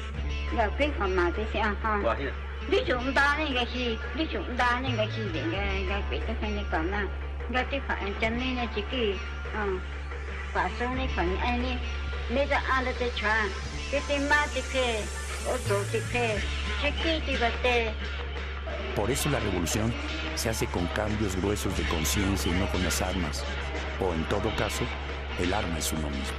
Porque la revolución se hace con los viajes, maestro. El cambio de gobierno es dentro de uno mismo. O en todo caso, el arma es uno mismo. O en todo caso, el arma es uno mismo. La semilla de la vida. O en todo caso, el arma es uno mismo. La semilla de la vida. 724. O en todo caso, el arma es uno mismo. La semilla de la vida.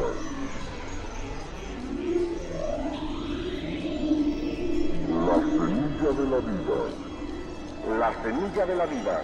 Porque la revolución se hace con los viajes, maestro. El cambio de gobierno es dentro de uno mismo. O en todo caso, el arma es uno mismo. Tiempo. Tiempo. El nuevo concepto del tiempo. Tiempo. 724.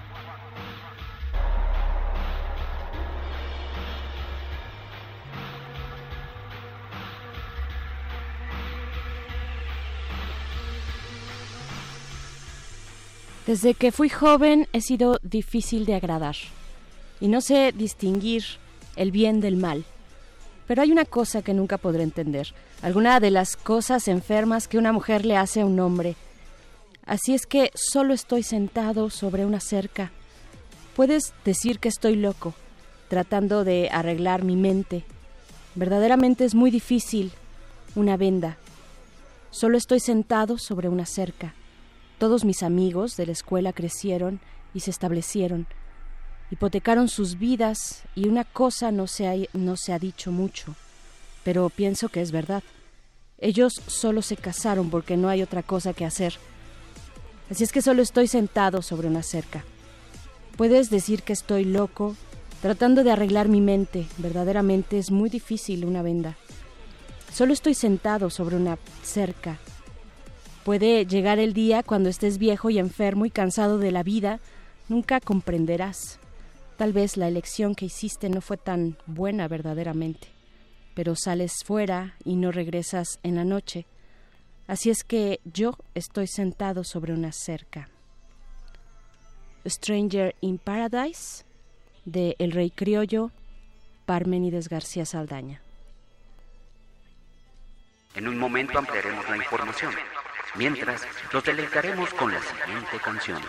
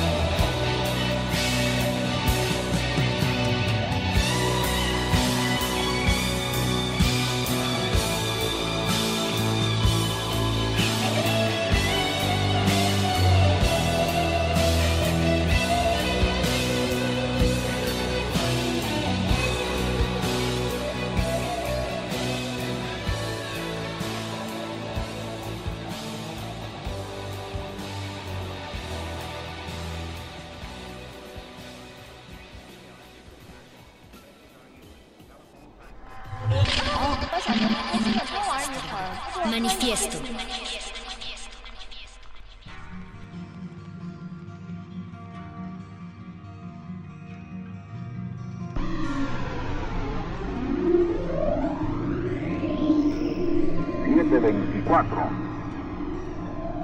Las diatribas que los Beats lanzaron contra los revuelos del sueño tuvieron de singular el haberse esgrimido cuando la sociedad norteamericana y el mundo emergían de una guerra cruenta e inhumana, y en una fracción de tiempo en que el progreso científico-tecnológico y la entrada tumultuosa y definitiva en escena del vulgo, otrora marginado de la historia, se convirtieron en las energías dominantes, lo que provocó en la mayoría de los intelectuales, gente pensante, artistas y ciertas franjas sociales, un sabor de boca amargo, nuclear y pesimista sobre el futuro de la humanidad.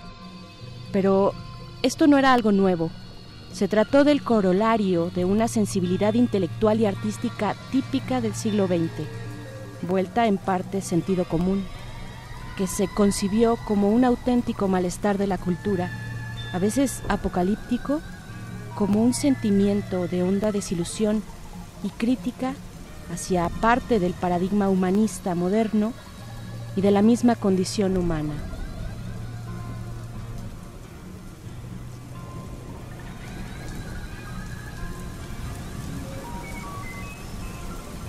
¿Quién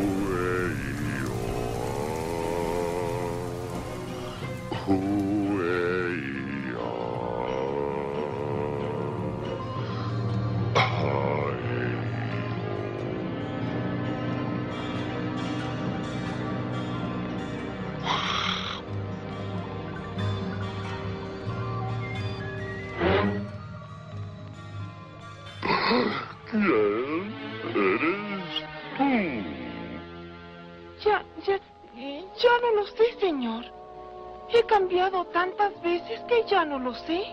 Tampoco yo lo sé. Explícate. Eh, Es que no podría explicarme, señor. No podría explicarme, señor. Porque yo ya no soy señor. Porque yo ya no soy yo. Te has enredado. No puedo explicarme con más claridad porque tampoco lo entiendo yo. ¿Tú? ¿Quién eres tú? Antes de decirle a usted quién soy yo... Uh, diga usted quién es. ¿Yo? Sí, porque todo está tan enredado. ¿Enredado? ¿Y qué? 想跟你开心的接吻，不过我是。thank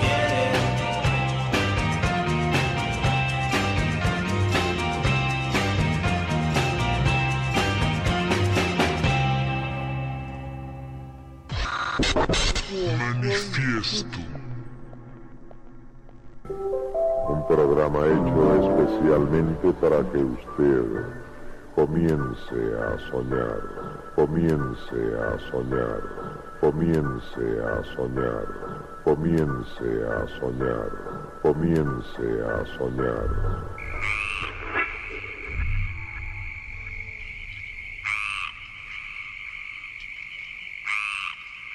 Me dejo llevar, no pongo resistencia y caigo en un pozo profundo, interminable. Siento una especie de vértigo. Cuando los niños santos trabajan dentro de mi cuerpo, les hablo. Les pido el favor, que nos bendigan, que nos enseñen el camino, la verdad, la curación, que nos den el poder de rastrear las huellas del mal para acabar con él. Les digo a los hongos, tu sangre tomaré, tu corazón tomaré, porque mi conciencia es pura, es limpia como la tuya, porque en mí no hay brujería, no hay cólera, no hay mentira, porque no tengo basura, no tengo polvo.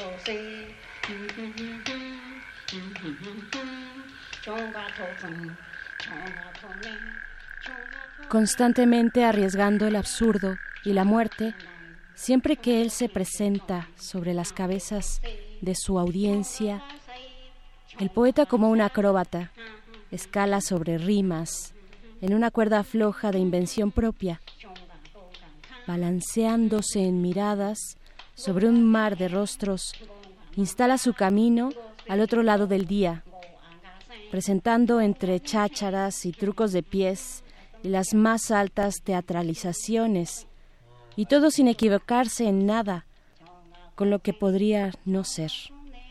Pues él es el superrealista que está obligado a percibir la dura verdad antes de tomar un paso o postura en el supuesto avance hacia ese trapecio aún más elevado, donde la belleza se para y espera con gravedad para dar su desafiante salto mortal.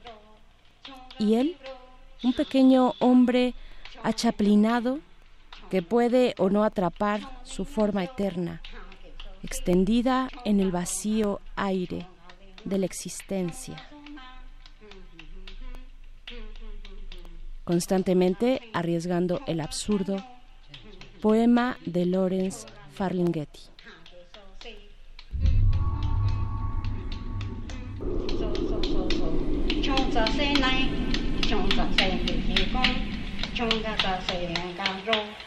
给收费，嗯哼，嗯哼哼哼，收收收收，穷个土匪，穷个穷嘞，嗯哼哼哼，穷个 Cristo，个剃须。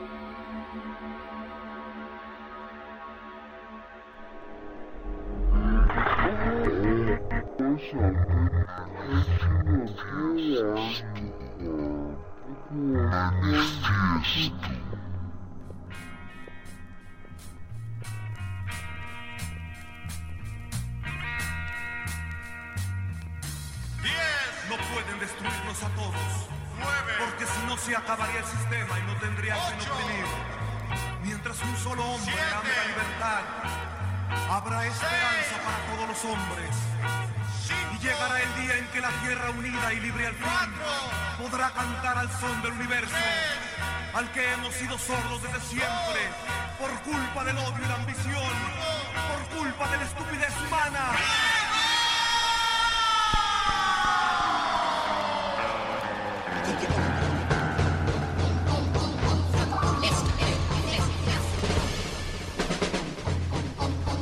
Porque la revolución se hace viaje, el cambio de gobiernos dentro de uno mismo.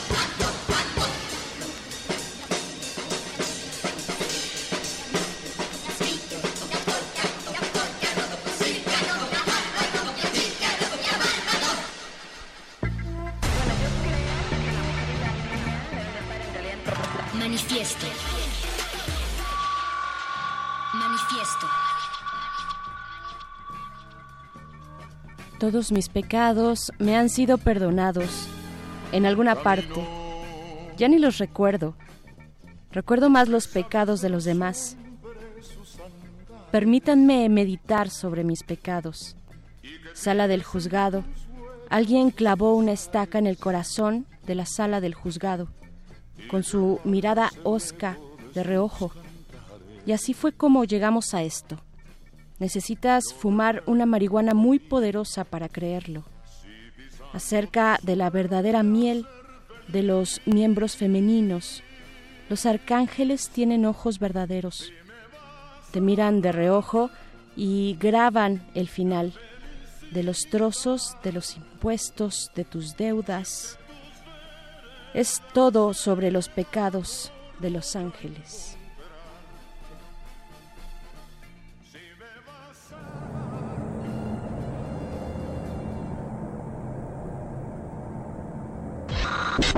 Manifiesto.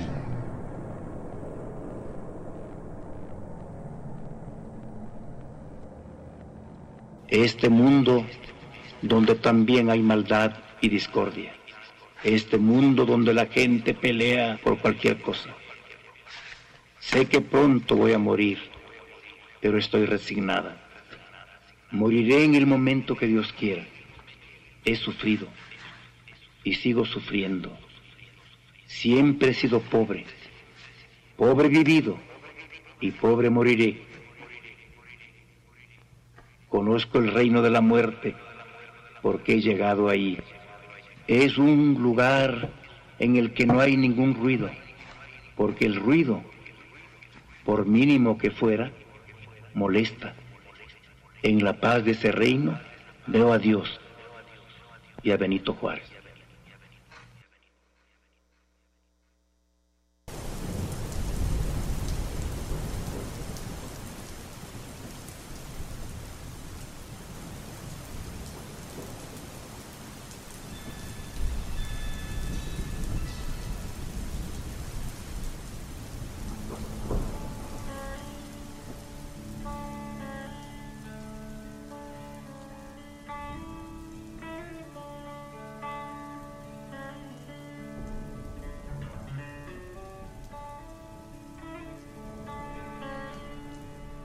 Los hongos nacen en silencio.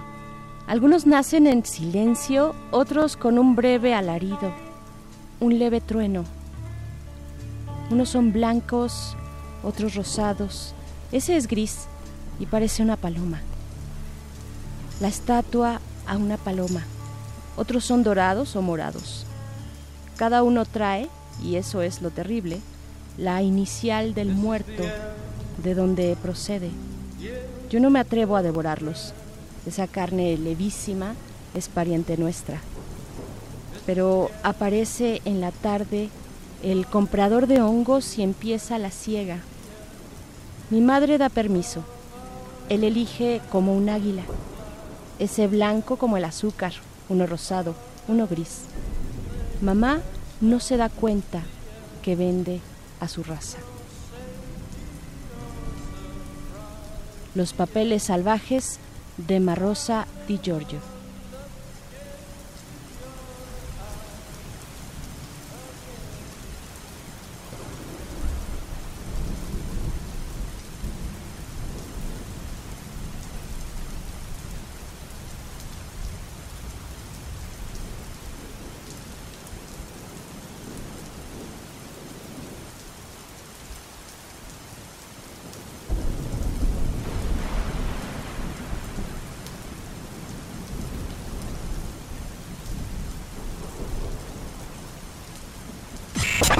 Manifiesto.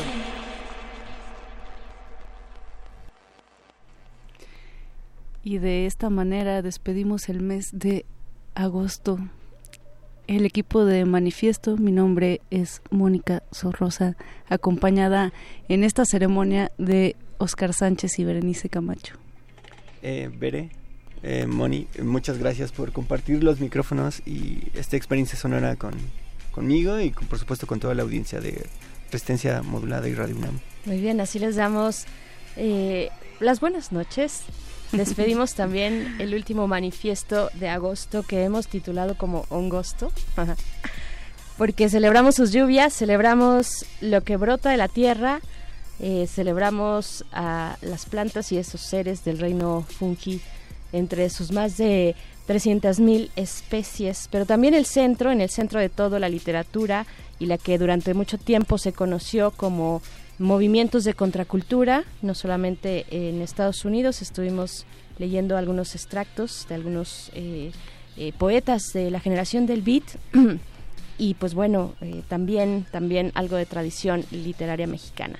Con esto los dejamos. y continuamos viajando en nuestros sueños. Esperamos haberles sembrado una pequeña semillita que se quede más allá de lo lúcido y de lo diurno.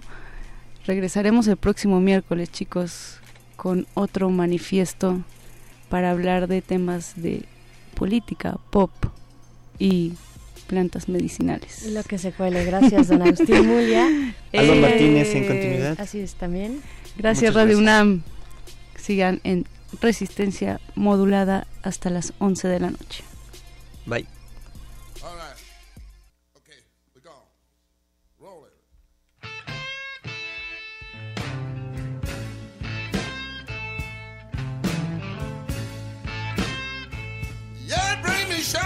When I'm thirsty. Bring me a reefer when I want to get high.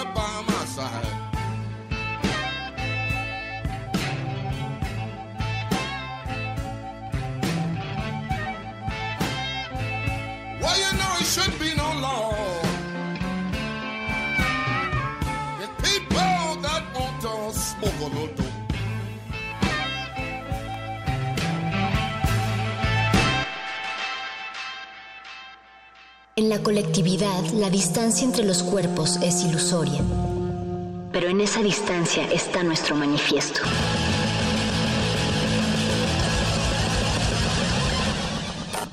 Manifiesto.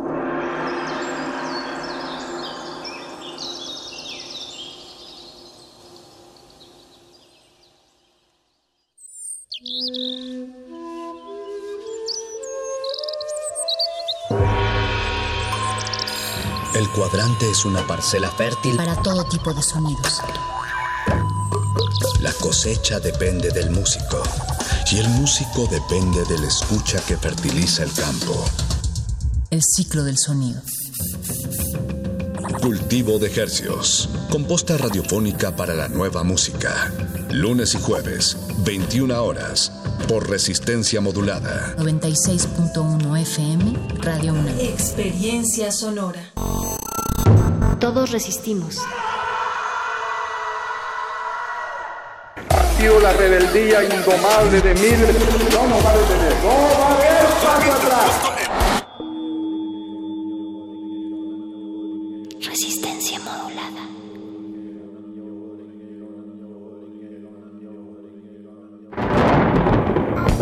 Un hombre, una orquesta, un solo destino, controversia y misticismo, rey, trueno. Episodio 3. Bebiendo con Rey Trueno. Dos hombres se encuentran para dar vida a una legendaria amistad. En un delirante encuentro, Rey Trueno salva de la muerte al que será su futuro trompetista.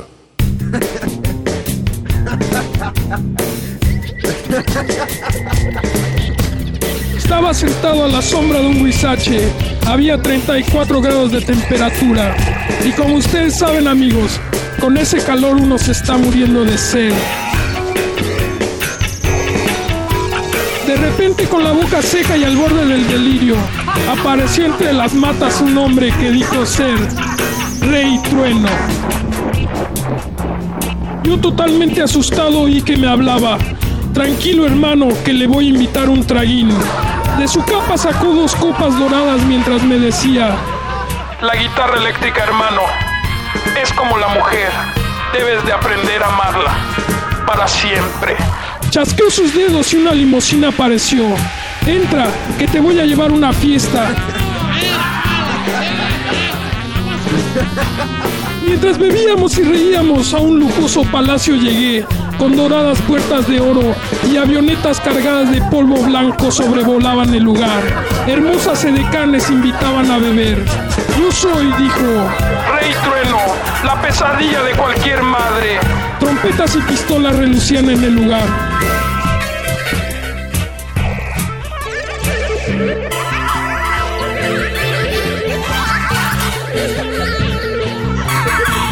De pronto uno de los músicos de la orquesta me advirtió, llevamos meses bebiendo y yo envuelto en un circo lleno de músicos y fenómenos, me percaté que Rey Trueno sacaba del estuche de su instrumento una ametralladora y echando bala al aire gritaba, Rey Trueno, nunca baja, ¿qué pasó banda? Arriba, arriba.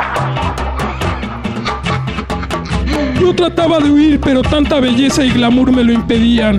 Y en medio del frenesí, terminé siendo parte de la orquesta, de Rey, Rey Trueno. Nunca volví a ver a mis padres. Nunca volví a preocuparme por pagar la renta ni por el trabajo.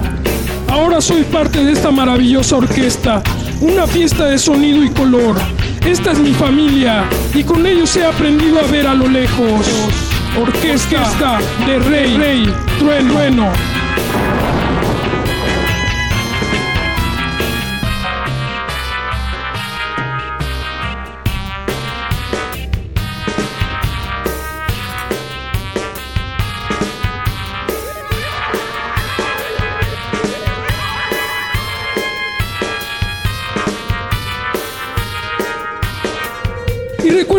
amigos, cuando sientan el coletazo del dragón, directo y en la cara, Rey Trueno nunca baja, siempre, arriba, arriba, arriba, arriba, Rey, Trueno.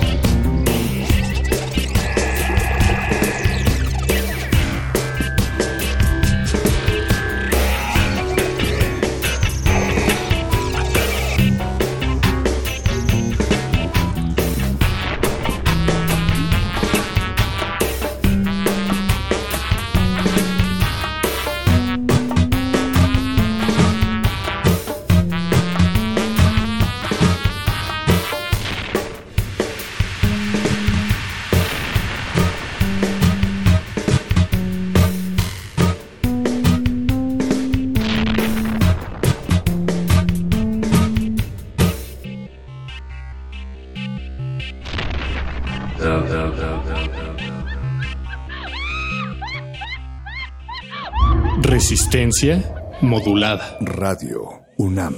Experiencia sonora.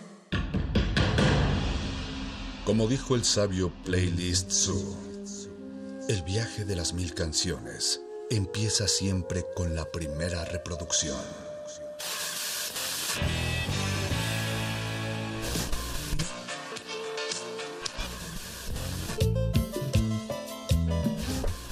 A continuación, maestro te abrirá la puerta de su lista de reproducción.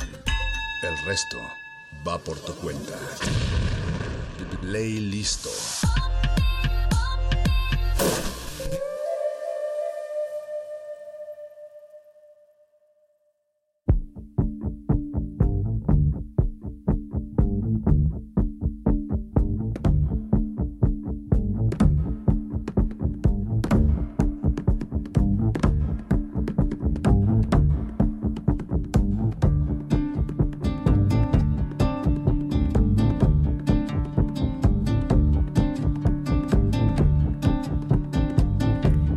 Everybody knows that our cities were built to be destroyed.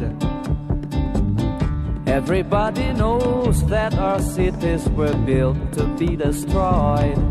You get annoyed, you buy a flat, you hide behind the mat. But I know she was born to do everything wrong with all of that.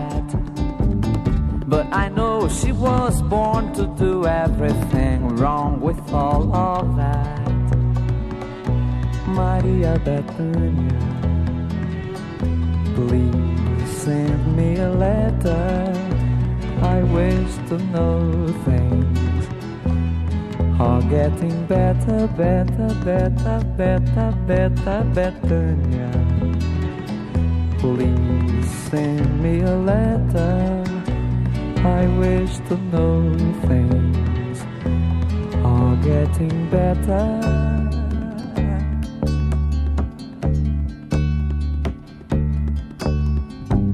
She has given her soul to the devil, but the devil gave his soul to God. She has given her soul to the devil, but the devil gave his soul to God.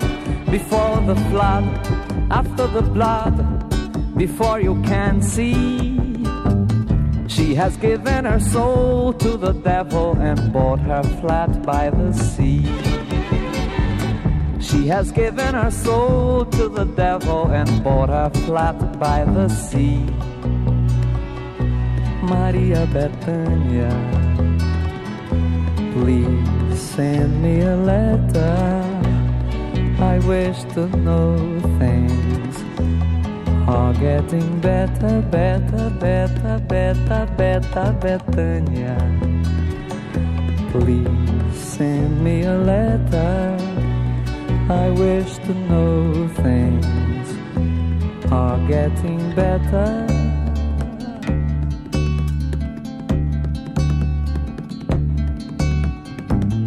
Everybody knows that it's so hard to dig and get to the root. Everybody knows that it's so hard to dig and get to the root. You eat the fruit, you go ahead, you wake up on your bed. But I love her face, cause it has nothing to do with all I've said. But I love her face, cause it has nothing to do with all I've said. Maria Bethania, please send me a letter. I wish to know things are getting better, better, better, better, better, Bethania. Please send me a letter. I wish to know things are getting better.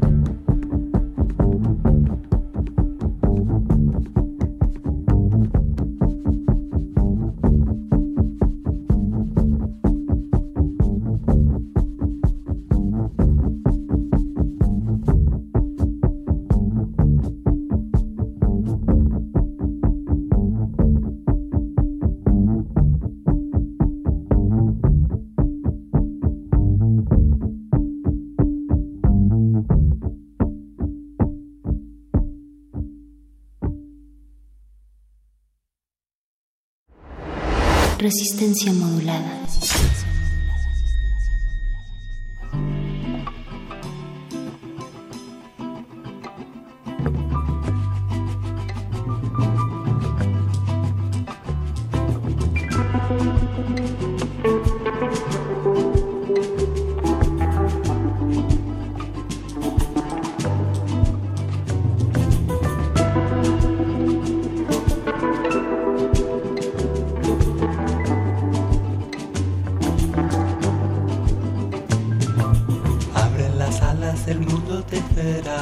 Sorpresa que Dios te guarda.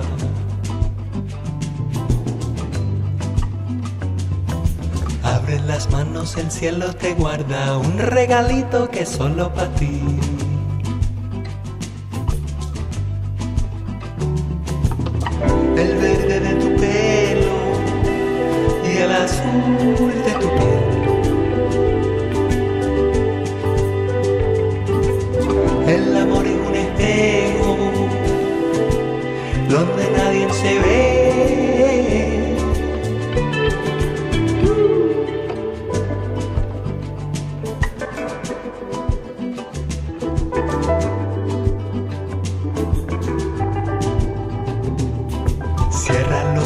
ojos y mira tu alma, una hojita en el árbol de amor.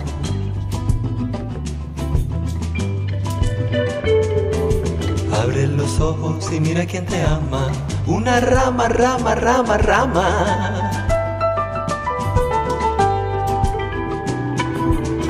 Tu Dios es mi diosa, ah, no puede ser diferente.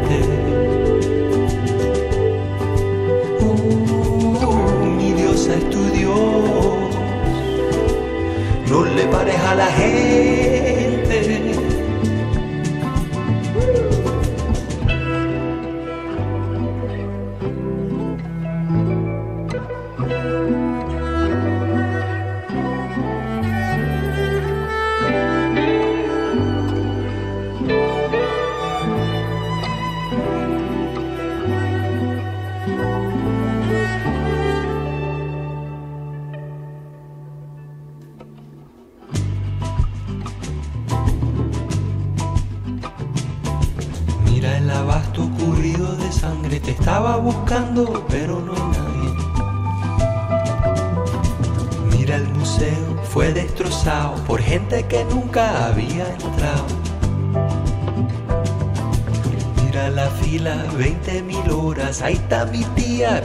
su pan.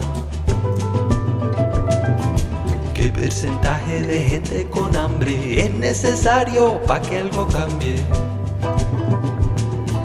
Ayer mi vecina fue secuestrada, quería contarte, pero eso no es nada. Abre las manos, el mundo te espera, un regalito que es solo para ti. Es solo para ti, es solo para ti.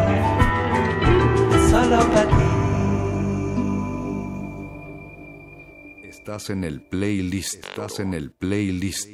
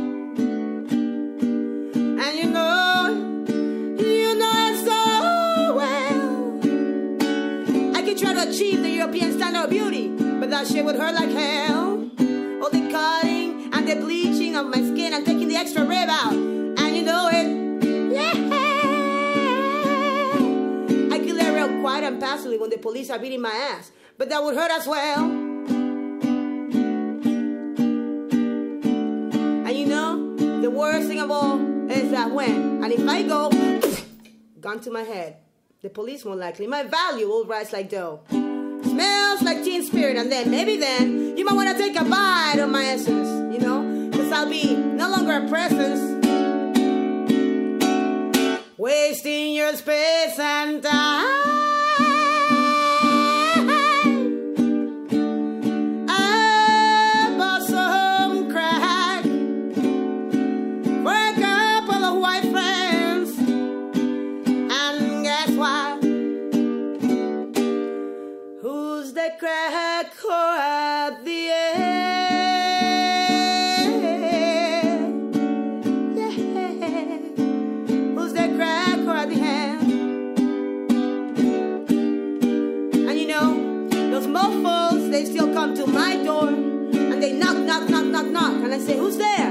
Me, of course. And they beg, and they plead, and they crawl. And they say, hey girl, can you please go downtown and buy me some crack?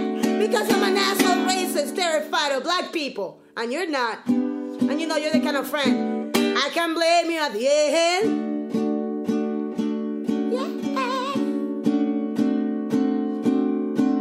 I can blame you at the end know, at the end of the day, it's all.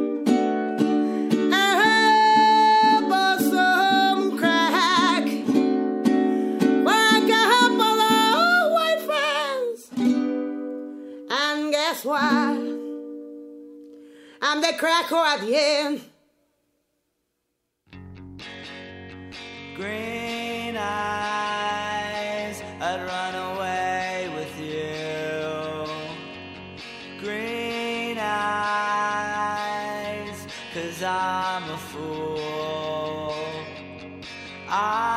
Tried running away, I'm just not fast enough. I'm just not fast enough. My,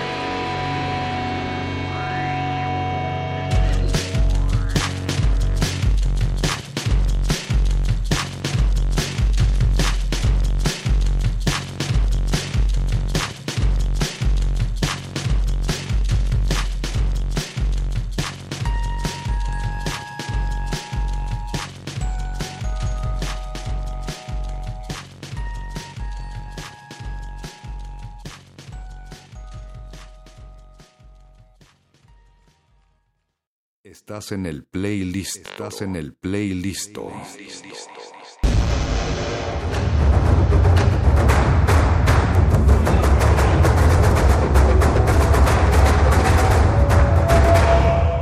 Resistencia modulada. Dentro de nuestra habitación, la ciudad se disfraza de apatía, pero las apariencias engañan.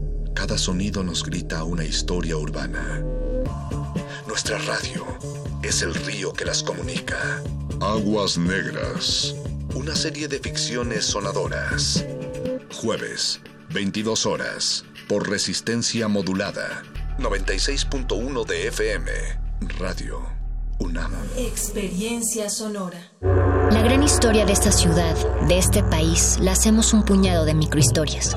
Un ecosistema de millones de organismos que se unen, a veces en un grito de justicia, otras al ritmo de los cuerpos coordinados. Somos complejos, diferentes e iguales a la vez, pero sobre todo sabemos que el respeto al oído ajeno es la paz. Manifiesto. Cada cuerpo es una revolución. Miércoles 21 horas. Por resistencia modulada. 96.1 de FM. Experiencia sonora.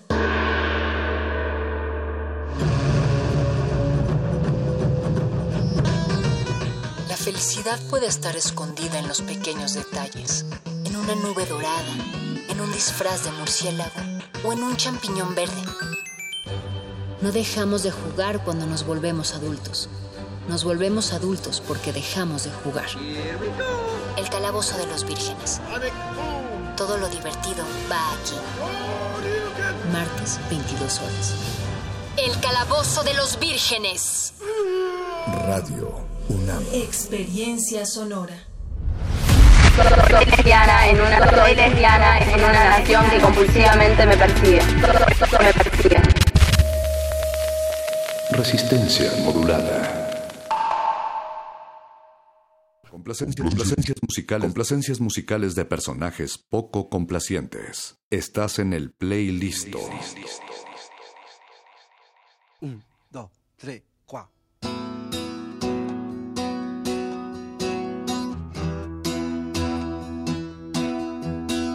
Sabes bien que. Pa, que lance. Voy de nuevo. Un, dos, un, dos, tres,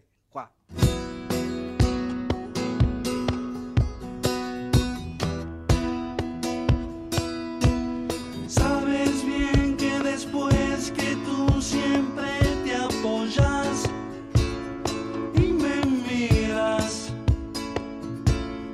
que me inspira, sé que tú lo sabes bien.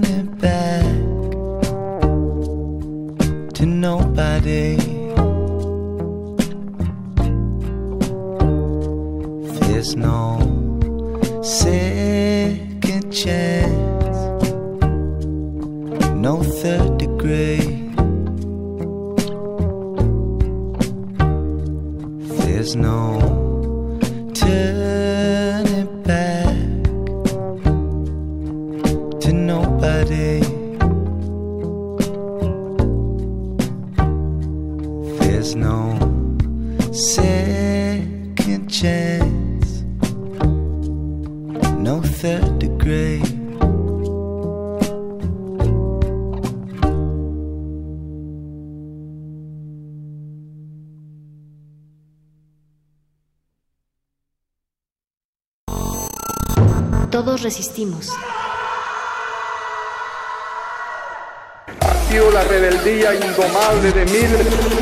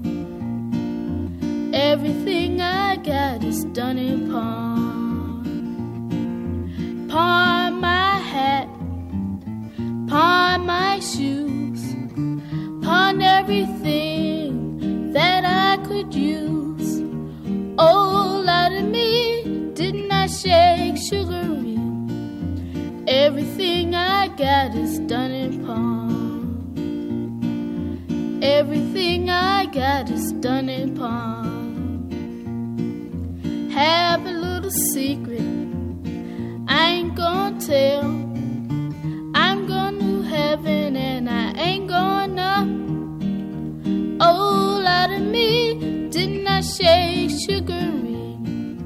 Everything I got is done in palm. Everything I got is done in palm. Chew my tobacco, spit my juice. Would raise Cain, but it ain't a bit of use. Oh, out of me, didn't I shake sugary? Everything I got is done in palm. Everything I got is done in palm. Everything I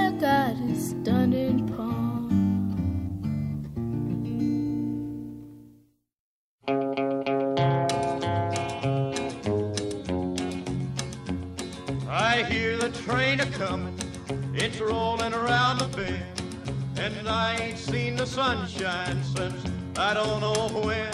I'm stuck in Folsom Prison, and time keeps dragging on. But that train keeps rolling on down to San Antone. When I was just a baby, my mama told me, son, always be a good boy, don't ever play with guns. But I shot a man in Reno just to watch him die.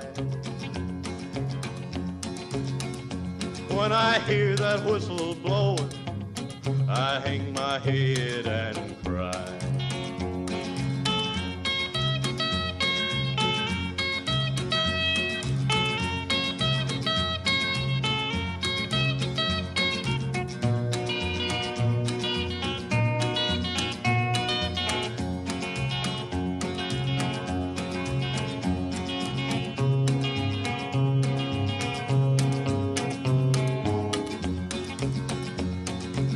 There's rich folks eating in a fancy dining car. They're probably drinking coffee and smoking big cigars. Well, I know I had it coming. I know I can't be free. But those people keep a moving, and that's what tortures me.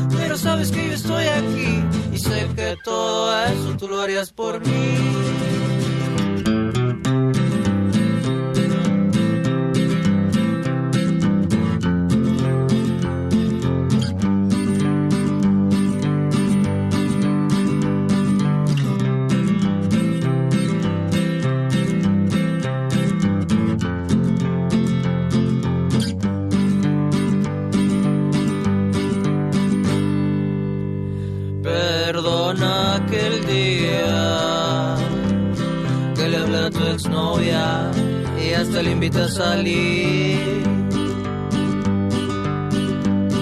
Pero créeme, compañero, y a la vida Chayotes me puso a parir.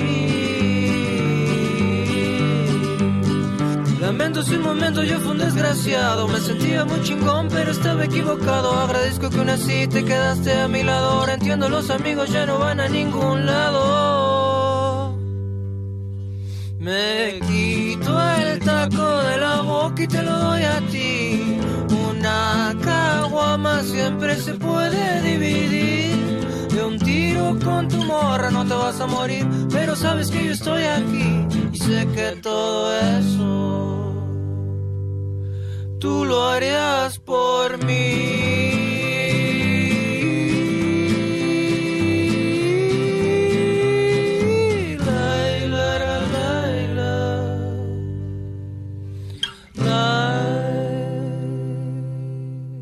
complacencias, musicales de personajes poco complacientes. Estás en el playlist.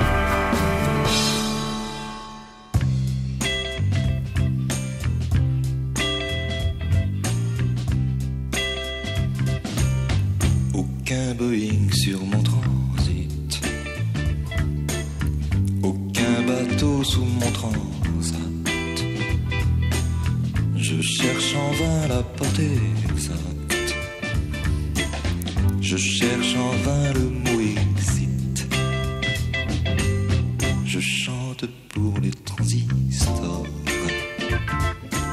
Ce récit de l'étrange histoire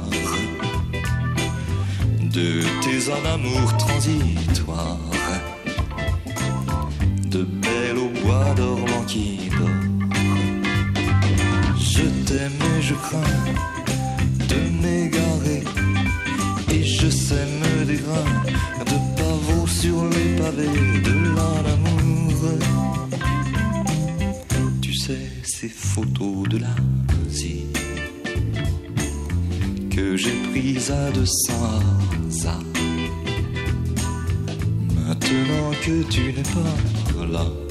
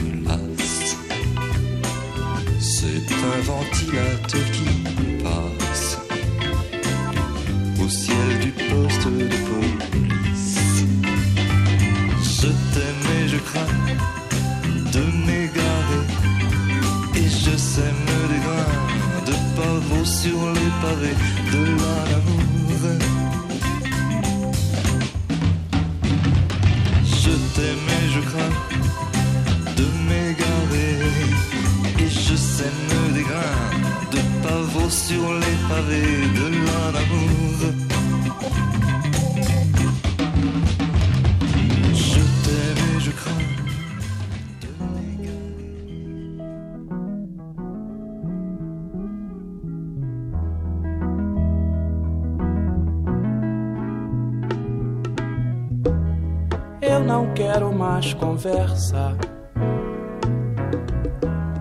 com quem não tem amor. Gente certa é gente aberta. Se o amor chamar, eu vou. Pode ser muito bonito o mar, o sol e a flor. Se não abrir comigo, não vou, não vou. As pessoas que caminham, seja lá pra onde for, é uma gente que é tão minha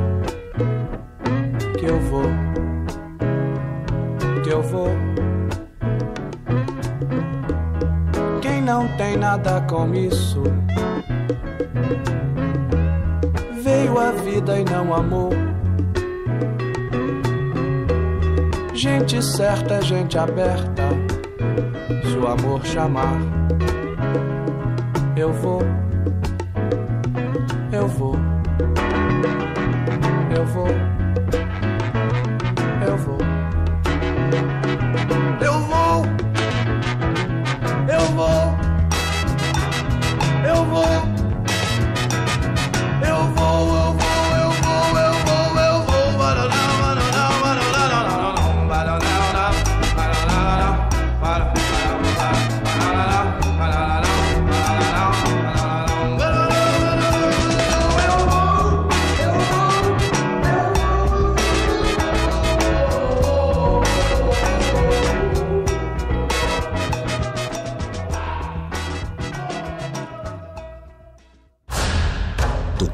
está ahí, donde escuchas tu música. Vuelve a ella. Play listo.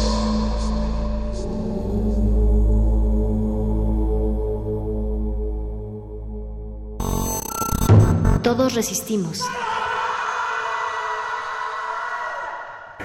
La rebeldía indomable de miles. No nos va a detener. No va a haber paso atrás.